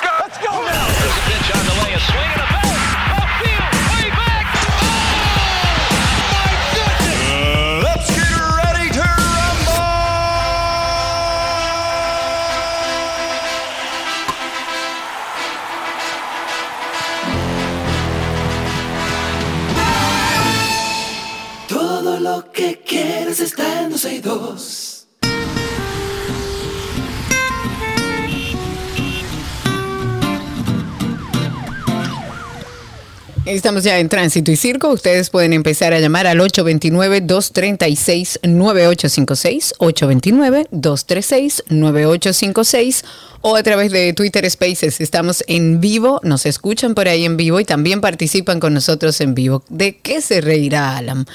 Por ahí pueden solicitar ser hablantes y le damos paso. Y al 829-236-9856. El presidente Luis Abinader anunció que cada jueves la Policía Nacional va a publicar, para que estemos pendientes, en su página web las estadísticas sobre homicidios, robos y hurtos. Robos y hurtos. Robos y... ¿Cuál es la diferencia? Vamos a ver, diferencia entre robo y hurto. Con H, ¿verdad? Sí. Eh, dice, ¿cuál es la diferencia entre robo y hurto? La diferencia entre robo y hurto se encuentra en el uso de la fuerza, la intimidación o la violencia. Como hemos distinguido, en el robo el delincuente utiliza agresiones, mientras que en el hurto no comete ninguno. O sea, si te robaron la cartera, por ejemplo, si tú te das cuenta, eso es un hurto. Exacto, Si te robaron la cartera y te apuntaron con una pistola y te dijeron, ¡dame la cartera! Entonces Eso un es un robo. Ok. Pues Robo, bueno, ya saben robo, que robo, robo. Eso, usted está en una propiedad privada. Ok, recuerden, esto es un chiste interno. Homicidios, robos y hurtos todos los jueves No, no van es a estar interno. En un residencial donde había una persona que todos los días sonaba Todos eso días. por horas. Pero todos los días del mundo. Todos los días del mundo. Entonces, la idea es que toda la población esté al tanto de lo que sucede en torno a temas relacionados con seguridad ciudadana, que yo creo que es uno de los temas más delicados para este gobierno. El presidente encabezó esta reunión dando seguimiento a las acciones y a las estrategias de seguridad. Además, el gobernante dijo que estas estadísticas van a ser publicadas por región a partir del próximo jueves y que van a ser actualizadas, como les dije, semanalmente. El presidente dijo algo que quiero citar y cito, por primera vez se va a hacer eso y creo que el pueblo necesita saber cuáles son las estadísticas, pero obviamente habrá informaciones sensibles que no necesariamente se van a compartir. Pero Además, la dijo- pregunta, la pregunta es, ¿eso se va a maquillar? ¿Cómo se va a mantener la transparencia entre No eso? debería ¿Quién va- maquillarse. ¿Quién va a ¿Quién compartir esos eso? números? Si es el mismo gobierno, porque tú sabes, si es el mismo gobierno, de una vez uno dice, "Mm, eso está chivo. Mm". Uno tiende a, a no creer en ¿Pero la no fidelidad de los resultados, sobre todo, en- no, sobre todo en un año pre, pre- de preelecciones, preelectivo. Eh, lo interesante sería saber quiénes estarán haciendo este levantamiento y estas estadísticas, quienes avalan que o quienes avalan que los resultados son los reales en nuestro país, sobre todo porque muchas veces las estadísticas no van de la mano con lo que vive el ciudadano. Es lo que hablábamos ayer en términos financieros. Ayer hablábamos, sí, nosotros como país a nivel económico no hemos parado de crecer, pero, Pero- la pregunta es, ¿la- ¿está viviendo el ciudadano dominicano o disfrutando el ciudadano dominicano de ese crecimiento? La respuesta es no. Mira, mm, Karina, y en te voy a este decir caso cómo- tendríamos que ver si Mira, es así. Karina, te voy a decir como decía el presidente Danilo Medina en el 2011, que, que, que este es un país rico y hay que, hay que dividir esa riqueza, Karina. Lo que pasa es que no sabíamos que era entre la familia de él y, y unos cuantos allegados, pero, pero hay que dividir, fue el hay, que, hay que repartir esa riqueza, Karina. Ujú. Ok. 829-236-9856. Cuéntenos, ahí está Baplum con nosotros. Ok, Baplum, adelante, estás al aire. Muchas gracias, muchas gracias. ¿Cómo están todos? Estamos Saludos, Sergio, saludos, Karina. bien. Cuéntanos. Quiero eh, hacer eh, uso de mis cinco Quieres minutos un de millón fama. de amigos Por para favor. así más fuerte poder cantar. Sí, sí, sí. sí.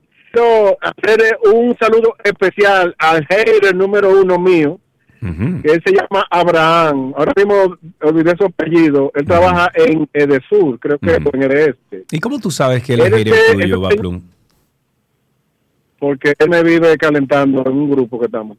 Ah, ok, ok. Entonces, Él no hace, él no hace más nada en su oficina que estar pendiente de este segmento para grabar y subir Wow. eh, mi participación. wow. Mm. Ok. Bien, ok. otra cosa, vamos al tema ya, soltemos los haters. Sí. Bien, yo quiero saber, Karina, ya creo que tú sabes, ¿a qué se debe que la avenida Avenida Núñez de Cáceres, entre la 27 de febrero y la John F. Kennedy, la han asfaltado en lo que va de gobierno como cuatro veces? Y gracias a Dios que ahora la están señalizando, porque no han señalizado nada de lo que han asfaltado.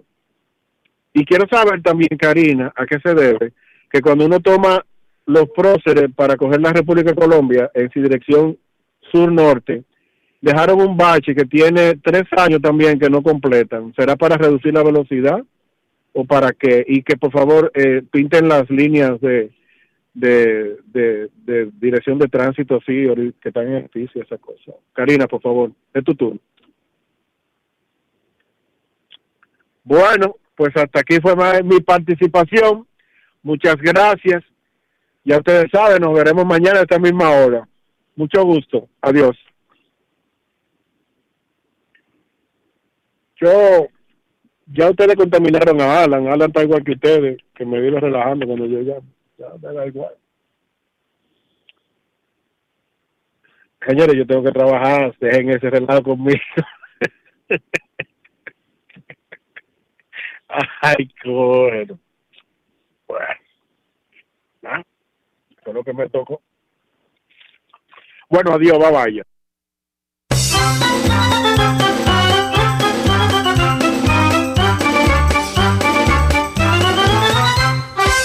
Ay, Dios Ay, mío. Mira, oye qué canción más linda. oye. I wanna love you and treat you right. I wanna hold you every day and every night.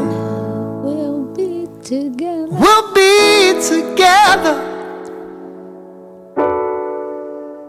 with a roof right over our heads.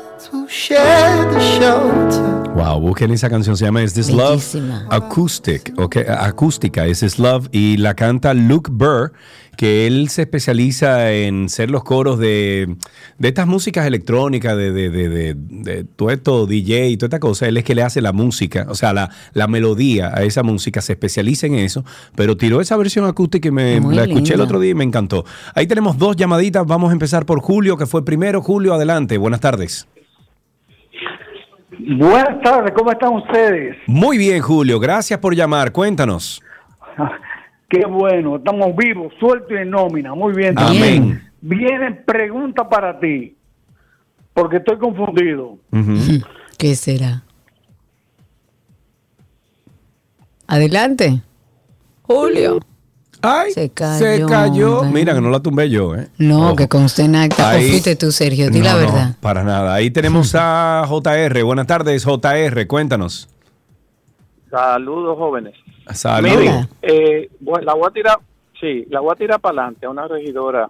La señorita Chávez Medina o algo así del PRM eh, ha puesto 3.000 fotos de ella en el botánico. Eso está prohibido, mi amor, para que tú lo sepas, tú que vas a ser regidora. No, es que, es que, no, es que ella no se da cuenta de eso. Es su, es su campaña. Ella no tiene que ver con eso. Pero yo se lo voy a quitar, yo se lo voy a quitar. Vaya y que quíteselo, Un que usted puede. limpio y tan- y Vaya y limpio, quítelo. Un botánico tan limpio. Sí. Y esos palos de luz llenos de fotos de ella, que ella no lo sabe, Dios mío.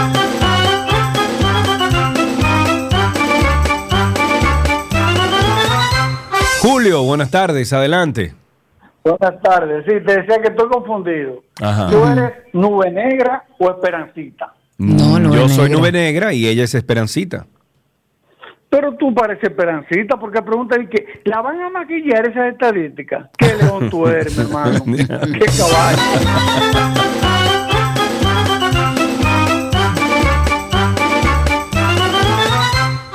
Tránsito y circo, ustedes sigan llamando por favor al 829-236-9856. La Dirección General de Pasaportes anunció este martes un nuevo horario a partir del lunes 17 del presente mes en la sede central del Centro de los Héroes en la feria, extendiendo el servicio hasta las 8 de la noche. Desde el próximo lunes para la toma de datos y huellas dentro de la renovación o emisión por primera vez, el nuevo horario regirá desde las 8 de la mañana hasta las 4 de la tarde, mientras que la entrega de libretas a los solicitantes del documento de viaje será 2 de la tarde hasta las 8 de la noche. La nota añade que en el caso de que el usuario no pueda asistir a retirar su documento, deberá agendar una cita con el día y la hora prevista para acudir a la dirección de pasaportes a buscar su pasaporte. La cita deberá agendarla a través del enlace citas.pasaportes.gov.do o llamar al teléfono 809-532-4233. Yo quiero saber para qué, porque hasta la cita la están tirando para casa del diantre allá. Bueno, pero tú tienes que hacerla eventualmente, en algún momento. Bueno, pero bueno. Digo yo.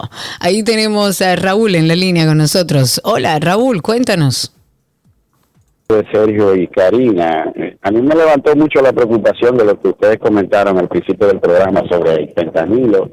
Parece como las cosas se están ignorando eh, eh, eh, en este país cuando se dan signos de alarma. Y precisamente hablando de eso, también, y yo quería preguntar sobre el caso de este representante de, de este supuesto género musical, el urbano, que fue agredido por su esposa. Es decir, eh, eh, eso que se vio ahí, porque incluso hasta un video circuló, eso queda como una acción criminal, es decir, eso se desestima simplemente porque la persona dice que no, que, que lo dejen así, o sea, vamos a seguir entonces fomentando el deja eso así, pero estamos mandando un mensaje muy malo a la sociedad de que cualquiera puede cometer hasta un delito y no va a pasar nada, y la justicia no puede intervenir. Estoy de acuerdo ya contigo. Estoy de acuerdo contigo, Raúl. 829-236-9856. 829-236-9856. Y a través de Twitter Spaces, por ahí pueden solicitar ser hablantes. Atención, medio ambiente. Llegó a nosotros una denuncia perdón, esto acompañado de varias fotos que evidencian la desecación de corriente, o sea, de agua, dentro del complejo Playa Bonita Beach Residence en Las Terrenas, Samaná. La persona se ha puesto en contacto con nosotros y cuestiona que en vez de preservar el ecosistema que sobrevive, el plan es arrasarlo por completo, según nos dicen.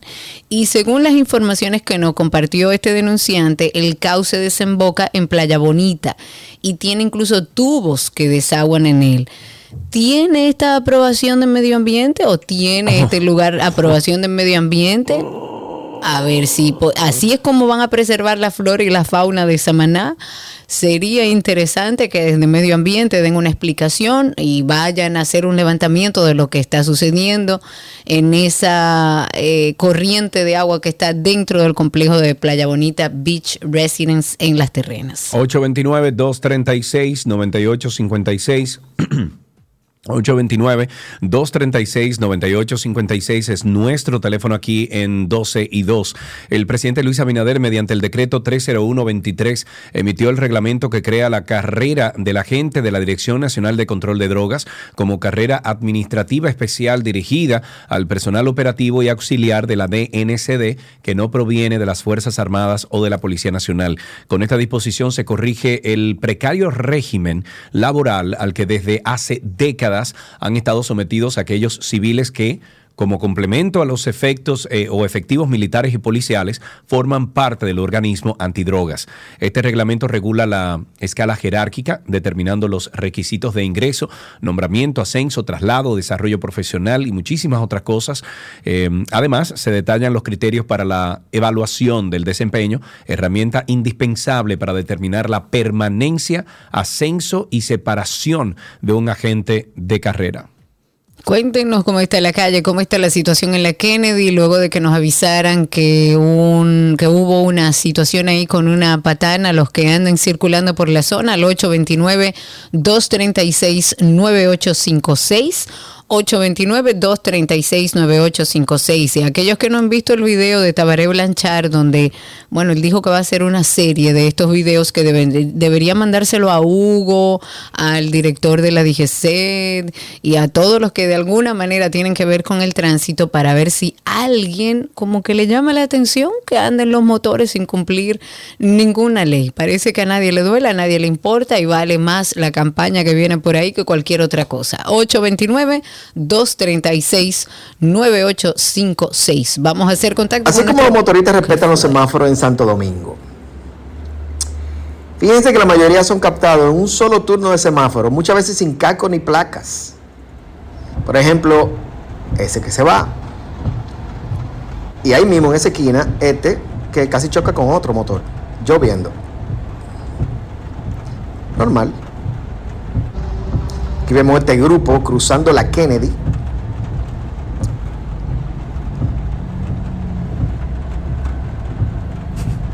Se van todos en rojo. Mira, ese no tiene placa. frente a los agentes del DGC, Adelante. que conste en acta. Mira cómo se, mira cómo le- no, no solamente le cruza por delante a ese, se mete en contra de la vía del otro carril. Eso es en la. en Bueno, vayan donde Taba, Taba Blanc- Blanchard, o sea, Blancard, pero Blanca, Blanchard, con CH. Taba Blanchard. Eh, y miren el video que colgó. Lo estoy colgando también en mis historias eh, para que usted lo pueda acceder en arroba Sergio Carlos. Eh, bueno, nada, eso... Yo creo que es un gran, un gran trabajo que está haciendo y ojalá todos los dominicanos, cada vez que podamos grabar un motor haciendo de las suyas, también lo subamos a ver si llamamos la atención de las Mm. autoridades para que la ley sea para todos, no solamente para un grupito. No, no, no. Eh, bueno, dice aquí, ¿dónde fue esto? Dios mío. Eh, María fue arrestada por destruir una... Ah, eso fue en un vuelo de México, el diantre, pero con furia la doña. La gente está brava. Ahí tenemos a nuestra querida Clara Ver, la risa más contagiosa de la República Dominicana. Nuestra querida Clara Ver. ¡Epa! Cuéntanos, amor mío. Espérate, déjame quitarte esto. Ahora sí, cuéntanos, Clara Ver. ¡Epa! Cuéntanos. Señores, la estufa que hemos instalado en Santo Domingo, bueno, en la República Dominicana, Exacto. está fuerte. Está duro.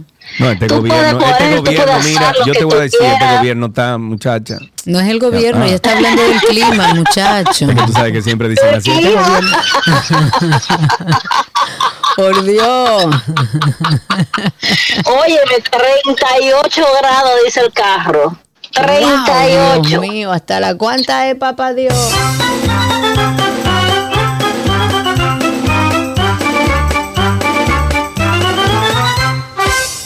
Ay, La Vega, La Vega, la provincia que registra la mayor disminución de los, de los índices de criminalidad, lo, porque que en La Vega son buenos todos, no así que decía el anuncio, en La Vega somos buenos todos, ¿sabe? Lo que se traduce en mejores garantías de seguridad ciudadana. Esto gracias al trabajo en conjunto con el Ministerio Público, la Policía, la Dirección General de Control de Drogas o Nacional de Control de Drogas.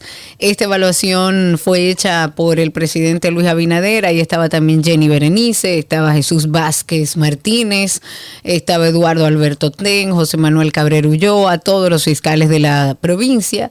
Y bueno, presentaron en mayores niveles de criminalidad, o sea, presentaron diferentes provincias con mayores y menores niveles de, de criminalidad.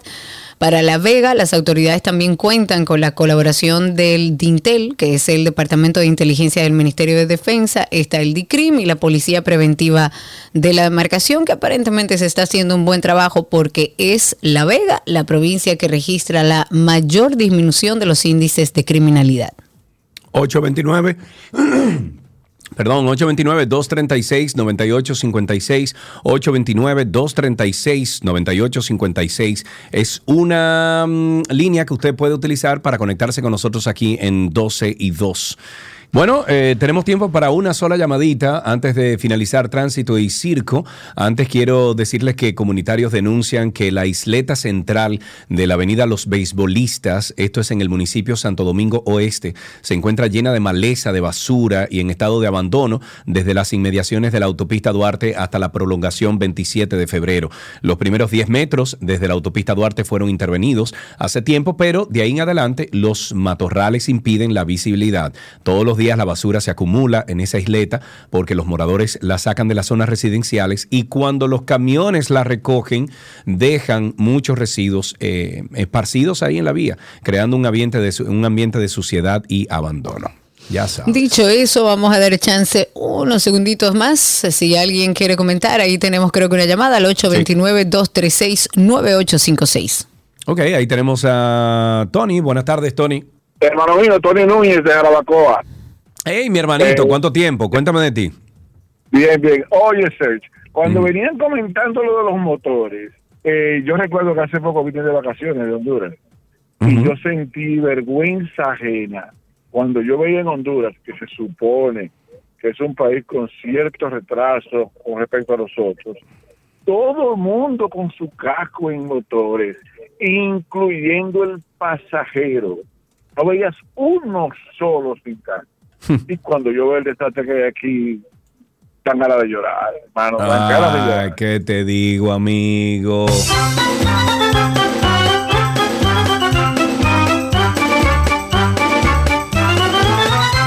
Con esto finalizamos tránsito y circo. Regresamos de inmediato con mucho más. Pero usted nunca le ha dado un cariñito a su gordito, su gordito, su gordito. Había una vez un circo que alegraba siempre el corazón. Sin temer jamás al frío o al calor, el circo daba siempre su función. Siempre viajar, siempre cambiar. Otro país, otra ciudad. Es magistral, sensacional. Somos felices al conseguir a un niño hacer reír.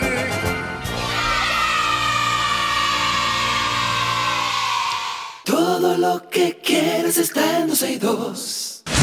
Y pregunta que se hacen todos, si hablamos de entretenimiento, es si Madonna volverá a los escenarios. Luego de muchos rumores acerca de la salud de Madonna y la poca información sobre el inicio de la gira The Celebration Tour, esta cantante se ha pronunciado ya por primera vez desde su hospitalización y anunció a los fanáticos que tomó una difícil decisión con respecto a sus esperados shows. A través de una publicación en Instagram, la intérprete de La Isla Bonita informó que la gira comenzará en Europa en las fechas planeadas. Mientras tanto, los conciertos en Norteamérica serán reprogramados a la mayor brevedad. Dice, mi primer pensamiento cuando me desperté en el hospital fueron mis hijos. Mi segundo pensamiento fue que no quería decepcionar a nadie que comprara boletas para mi gira.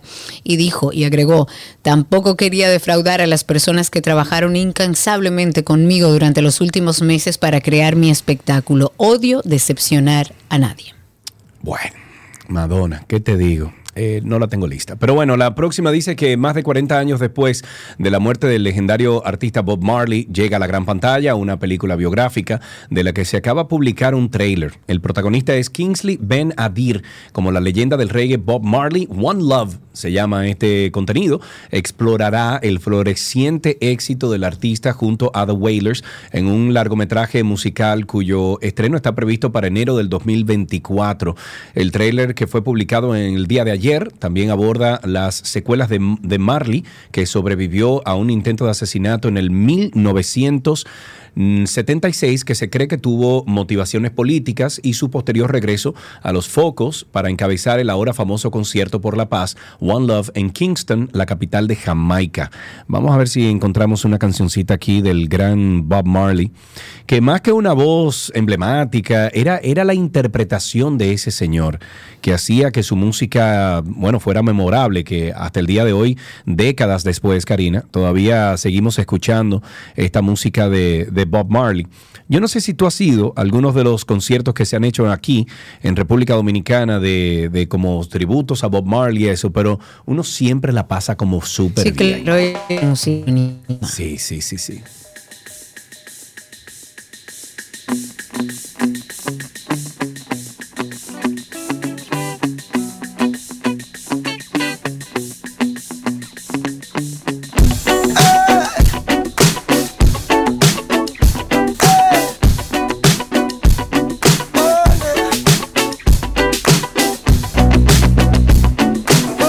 un remix, pero bien, tiene la... Pero está bueno igual. Sí, claro, claro, claro, claro.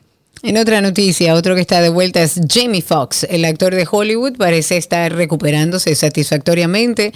Apareció esta semana por primera vez luego de su hospitalización por complicación médica, porque eso fue lo único que se supo, y fue en el mes de abril. La estrella de cine se mostró en muy buena actitud, disfrutando de un paseo a bordo de un yate.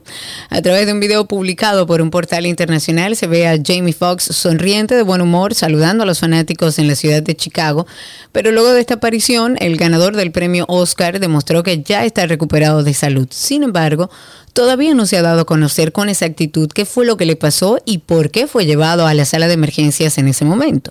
En su cuenta oficial de Twitter, Fox publicó un mensaje en el que dijo estar celebrando el verano, manténme bendecido, así puso, en donde etiquetó a la marca de whisky de su propiedad. Hmm. Eh, la productora Leah Pictures eh, del actor Bradley Cooper firmó un contrato de audio de varios años con iHeart Podcast, una división de podcast de iHeartMedia. Esta colaboración abarca varios programas que serán coproducidos, incluido The Good Stuff Podcast, que se estrenó a principios de este mes y que marca el primer proyecto de audio de Leah Pictures Cooper se desempeñará como productor ejecutivo de toda la lista que será distribuida por la plataforma oficial en la aplicación iHeartRadio y otras plataformas de audio. Según Cooper, el actor, la industria del podcasting va en ascenso y dijo que sus programas contarán con personas reales que cuenten historias reales. Hay Ayer- tanto podcast que ya tú sabes. Pero mejor, porque así uno encuentra lo que le gusta y va sumándose al que le gusta, siguiendo al que le gusta y se van creando eh, como comunidades alrededor de temas de interés. Ayer en la noche Ozzy Osbourne canceló de manera sorpresiva y por razones de salud su participación en el festival Power Trip de California, donde iba a compartir incluso cartel con Metallica, con Guns N' Roses, con ACDC, con Iron Maiden, con muchísimos ahí. Y dice, con dolor, el cantante de 74 años dijo que no podrá ser parte del festival rockero que fue organizado por los fundadores de Coachella porque todavía su cuerpo no está listo para su regreso a los escenarios. Ante la inesperada situación, el ex vocalista de la legendaria banda Black Sabbath dijo, a pesar de lo doloroso que es, tuve que tomar la decisión de dejar de actuar en Power Trip en octubre. Recordemos que desde hace algunos años eh, Ozzy viene sufriendo una serie de problemas de salud y en ese sentido el músico dijo que su plan original era regresar a los escenarios en el 2024, pero cuando recibió la propuesta para el Power Trip decidió aceptarla con cierto optimismo, pues desafortunadamente dice él que su cuerpo todavía no está listo y que está demasiado orgulloso de tener el primer espectáculo que hace en casi cinco años a medias. Por último, señaló que su reemplazo dentro del line-up será anunciado pronto y dijo que se trata de amigos suyos que no decepcionará a la audiencia. Y con esto finalizamos entonces estas noticias del mundo del entretenimiento aquí en 12 y 2.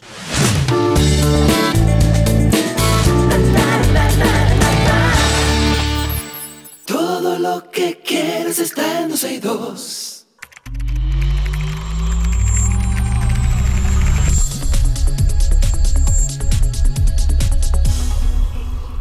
Estamos ya en nuestro segmento de artículos tecnológicos. Ahí está nuestro querido Orlando, nos acompaña. ¿Me ves un poco blanca, Orlando, o no? Ah, eso es, parece que está escondida.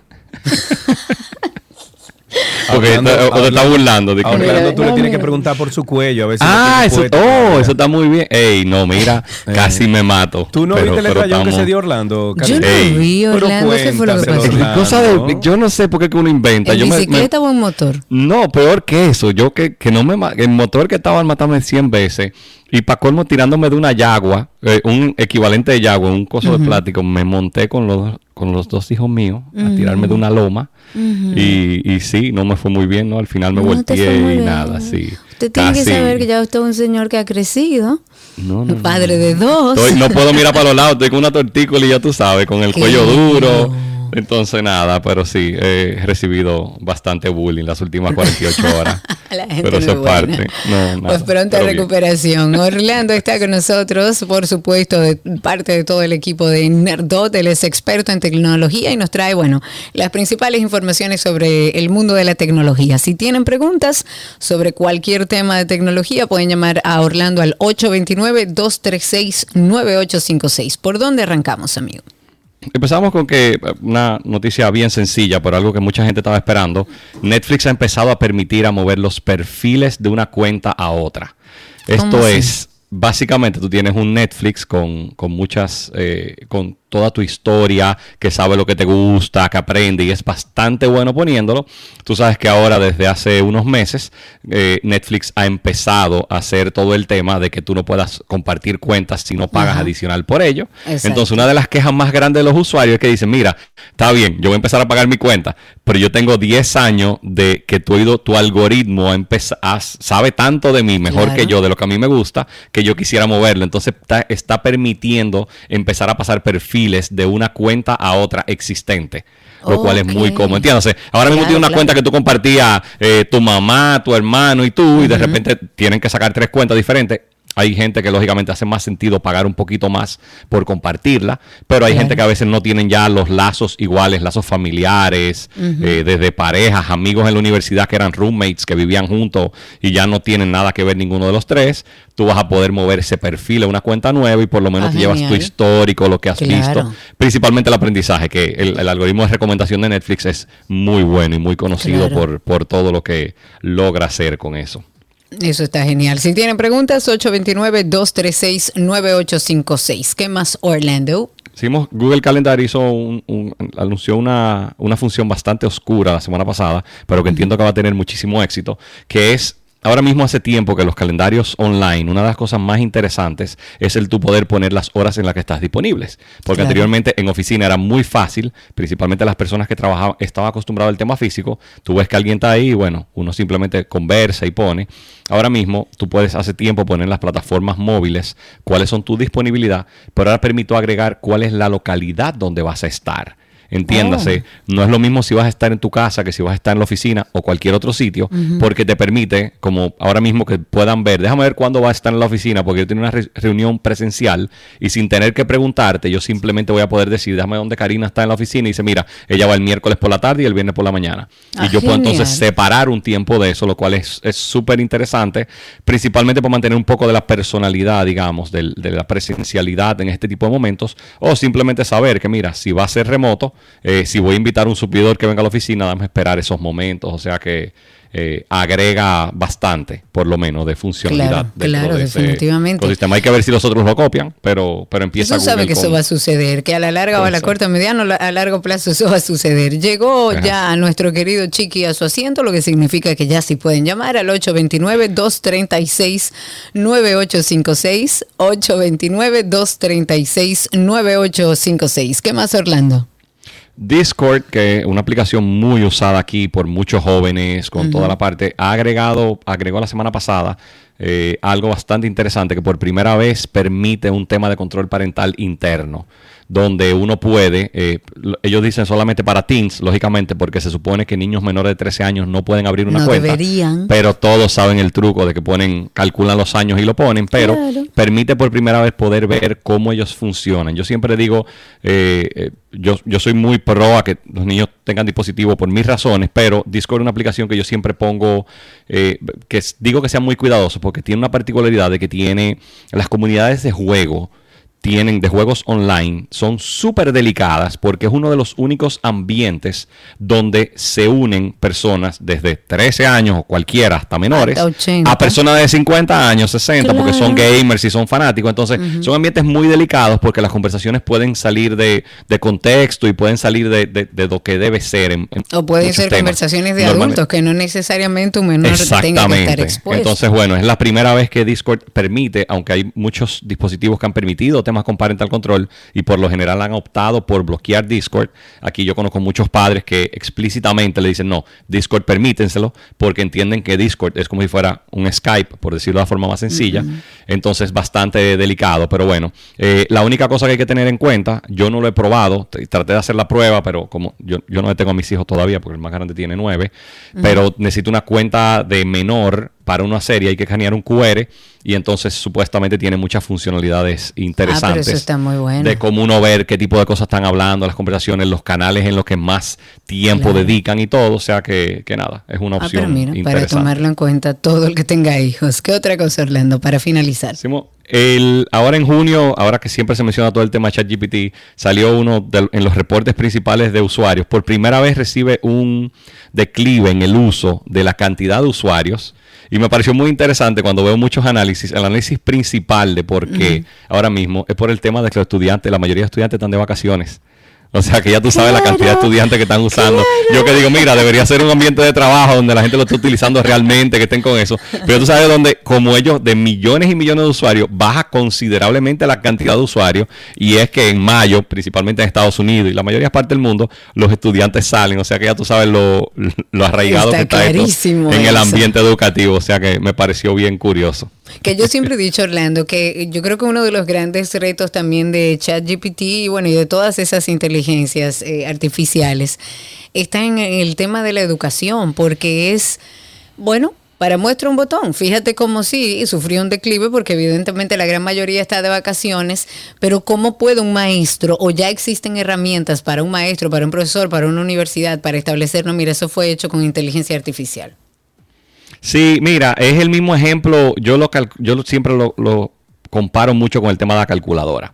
Cuando salió la calculadora, era algo que dijeron, nadie va a saber sumar, nadie va a saber. Y realmente yo entiendo que hoy en día el, el promedio de personas no saben sumar y restar, hacer eh, funciones aritméticas avanzadas, como quizás sabían en el 60, en el 50 por necesidad. Claro. Pero pueden ser más productivos. Yo sé que es un tema súper delicado y no voy a decir que con eso ya uno tapa el sol con un dedo y dice todo está bien, hay que ponerle atención. Pero la realidad es que son herramientas que mientras sean, una de las cosas que yo siempre digo que más me, me ha sorprendido, ChatGPT tiene una particularidad y es que está abierto a todo el mundo que tiene acceso a, a Internet. Sí. Es gratis. Entonces, anteriormente, cuando empezó a salir la computadora, no había competencia porque solamente podían tenerla la gente que eran supermillonarios o empresas grandísimas. Cuando salió la primera calculadora, una calculadora costaba 300, 400 Sí, claro. dólares. Esto era imposible para un colegio. Ahora mismo, ChatGPT está abierto a todo el mundo. Lógicamente, tiene que tener accesibilidad a Internet, pero ya eso es algo mucho más común. Entonces, eh, como dicen, lo que es igual no es ventaja. Hay que ver a dónde nos lleva porque es preocupante al paso que vamos. Pero, pero nada, eh, poco a poco lo que hay que ver cómo complementamos y, y poder llevar a los estudiantes a un nivel más, más avanzado poco a poco. Yo- definitivamente yo soy de las que creo que sí, que ya no hay que embotellarse nada. Así también te puedo dar otro ejemplo. Waze, antes todo el mundo sabía toda la referencia, todos los nombres de la calle, dónde quedaba todo. No, eso queda al lado de tal cosa. Tú vas a un colmado que queda ahí en la esquina. Ya ni eso la gente sabe. Y eso no nos hace más brutos. Pero yo entiendo que a nivel de educación sí hay mucho reto porque un estudiante que se gradúe a base de ChatGPT es un profesional en el que yo no Lo que hay que poner los exámenes más difíciles. Poco a poco hay que poner los exámenes más difíciles para que uno sepa que de verdad saben y que tienen el conocimiento base. Pero bueno, sí, Claro, estoy, estoy de así. acuerdo contigo. Orlando, qué placer siempre estar contigo. Muchísimas gracias. Un abrazo. Un abrazo para Orlando Prieto que estuvo con nosotros, experto en tecnología. Él siempre nos trae las principales informaciones del mundo tecnológico. Pueden encontrar a Orlando en redes como arroba Orlando Prieto o a todo el equipo de Nerdot en arroba Nerdot. Y hasta aquí, artículos tecnológicos.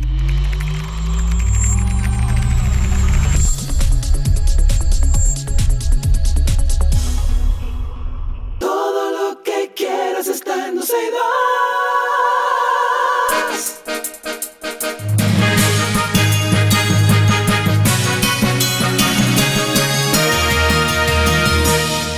Estas son las noticias ah, actualizadas. El exponente urbano Steven Diloné Serrata, conocido como Dillon Baby, fue apresado por la Unidad de Violencia de Género de Santo Domingo Oeste tras ser acusado de agredir a su madre, Carolina Serrata García.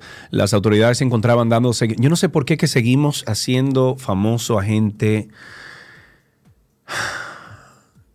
que Eso es representa... un reflejo de la sociedad, es un Sí, reflejo Karina, de lo que ¿hasta dónde anda buscando y consumiendo la, Pero la ¿hasta dónde- sociedad. Bueno, pero ¿hasta dónde vamos a dejar que la sociedad se siga eh, eh, reflejando para que otros que no conocen de esas cosas se sigan entonces impregnando de todo lo malo? ¿Hasta cuándo? Esos son los ejemplos. ¿Y cómo tú le dices a una gente que no sea fanático de Cerremos redes sociales en este país. Las autoridades se encontraban dando un seguimiento desde la emisión de la orden de arresto en contra de, de su contra, eh, hasta que fue arrestado cuando se disponía a cantar en una discoteca en Baní en la provincia de Peravia.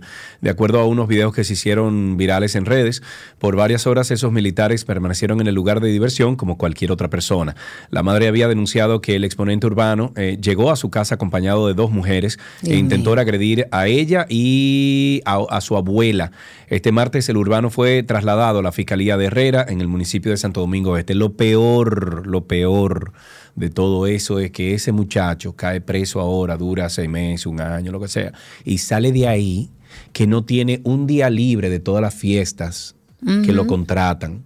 Porque ahora lo, lo interesante de los artistas, que ahora se llaman artistas, que son, no son más que personas que se paran delante de un micrófono con un autotune, con un dembow, una cosa, una, bueno, lo que sea, porque no solamente Jugando a ver quién es el más atrevido, quién Dios rompe más mío. esquemas, quién es más vulgar y quién violenta más a la mujer y habla de drogas en sus canciones. No todos, hay muy, buen- muy buenos exponentes del género urbano, que incluso los sigo, pero lamentablemente yo creo que también un poco de culpa tienen las grandes empresas que siguen haciendo de esos personajes perfiles exitosos de artistas y que lamentablemente en esa necesidad de, de- del, del joven, del que vive en el barrio, de crecer económicamente, porque ese es el único punto que ven los jóvenes, es que ese tiene mucho y por eso exhiben la cadena, el auto del año, el auto de lujo y a eso es que aspiran.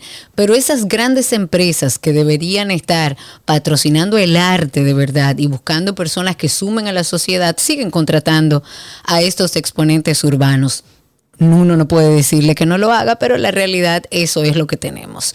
En otra noticia, en su auditoría el Cuerpo Especializado de Seguridad Presidencial CUSEP, la Contraloría General de la República ha confirmado que entre septiembre del 2020 y abril del 2022, dos oficiales superiores de la Fuerza Aérea que laboran en la Presidencia de la República se encuentran en calidad de suplidores de la entidad, lo cual contraviene la Ley sobre Compras y Contrataciones del Estado y la orgánica de las Fuerzas Armadas.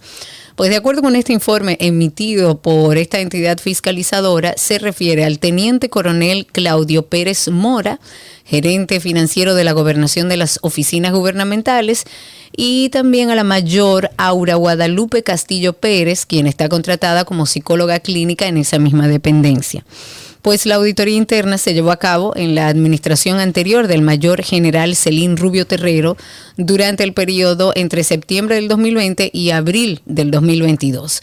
La investigación documenta que ambos militares son los propietarios de la compañía Centro Ferretero Castillo, que suplió insumos al Cuerpo Especializado de Seguridad Presidencial por un costo de 5 millones 14 mil pesos 681 durante este periodo auditado. Ok, el ministro de Hacienda, Jochi Vicente, aseguró este martes que el gobierno proporcionará los recursos necesarios a la Junta Central Electoral para asegurar el montaje exitoso de las elecciones presidenciales, congresuales y municipales del año 2024. Durante una entrevista, el funcionario dijo que la Junta presentó una solicitud de fondos al gobierno liderado por Luis Abinader y aseguró que esta petición será atendida para garantizar el adecuado desarrollo del proceso democrático del año del próximo año. El ministro de Hacienda expresó su compromiso de que el gobierno hará todo lo posible y realizará los ajustes necesarios para proporcionar los recursos requeridos por la Junta Central Electoral con el objetivo de asegurar que no haya problemas algunos que afecten el proceso democrático del país. La Policía Nacional informó hoy de la detención de un supuesto integrante de una peligrosa banda de asaltantes que actúan en puntos del municipio de Santo Domingo Norte y la carretera de Yamasá. Se trata de Antonio Santos Martínez, alias Luisín, de 27 años. Bueno, el Consulado Dominicano en Madrid y la Dirección General de Jubilaciones y Pensiones a cargo del Estado firmaron un acuerdo para ofrecer los servicios de esta institución gubernamental en la sede consular. La firma del acuerdo fue presidida por el cónsul general de Madrid eh, y Juan Rosa, quien es el director general de jubilaciones. Y dice, el convenio es parte del compromiso del Consulado eh, Dominicano y eh, se acerca o, o de acercar cada vez más los servicios a los dominicanos y dominicanas residentes en su jurisdicción. Eso dice la entidad en una nota de prensa. Y ya para finalizar, la Guardia Costera estadounidense informó en el día de hoy que repatrió a 27 migrantes, 24 dominicanos y 3 haitianos en la costa noroeste de Aguadilla al intentar llegar ilegalmente a Puerto Rico. Hasta aquí las noticias actualizadas.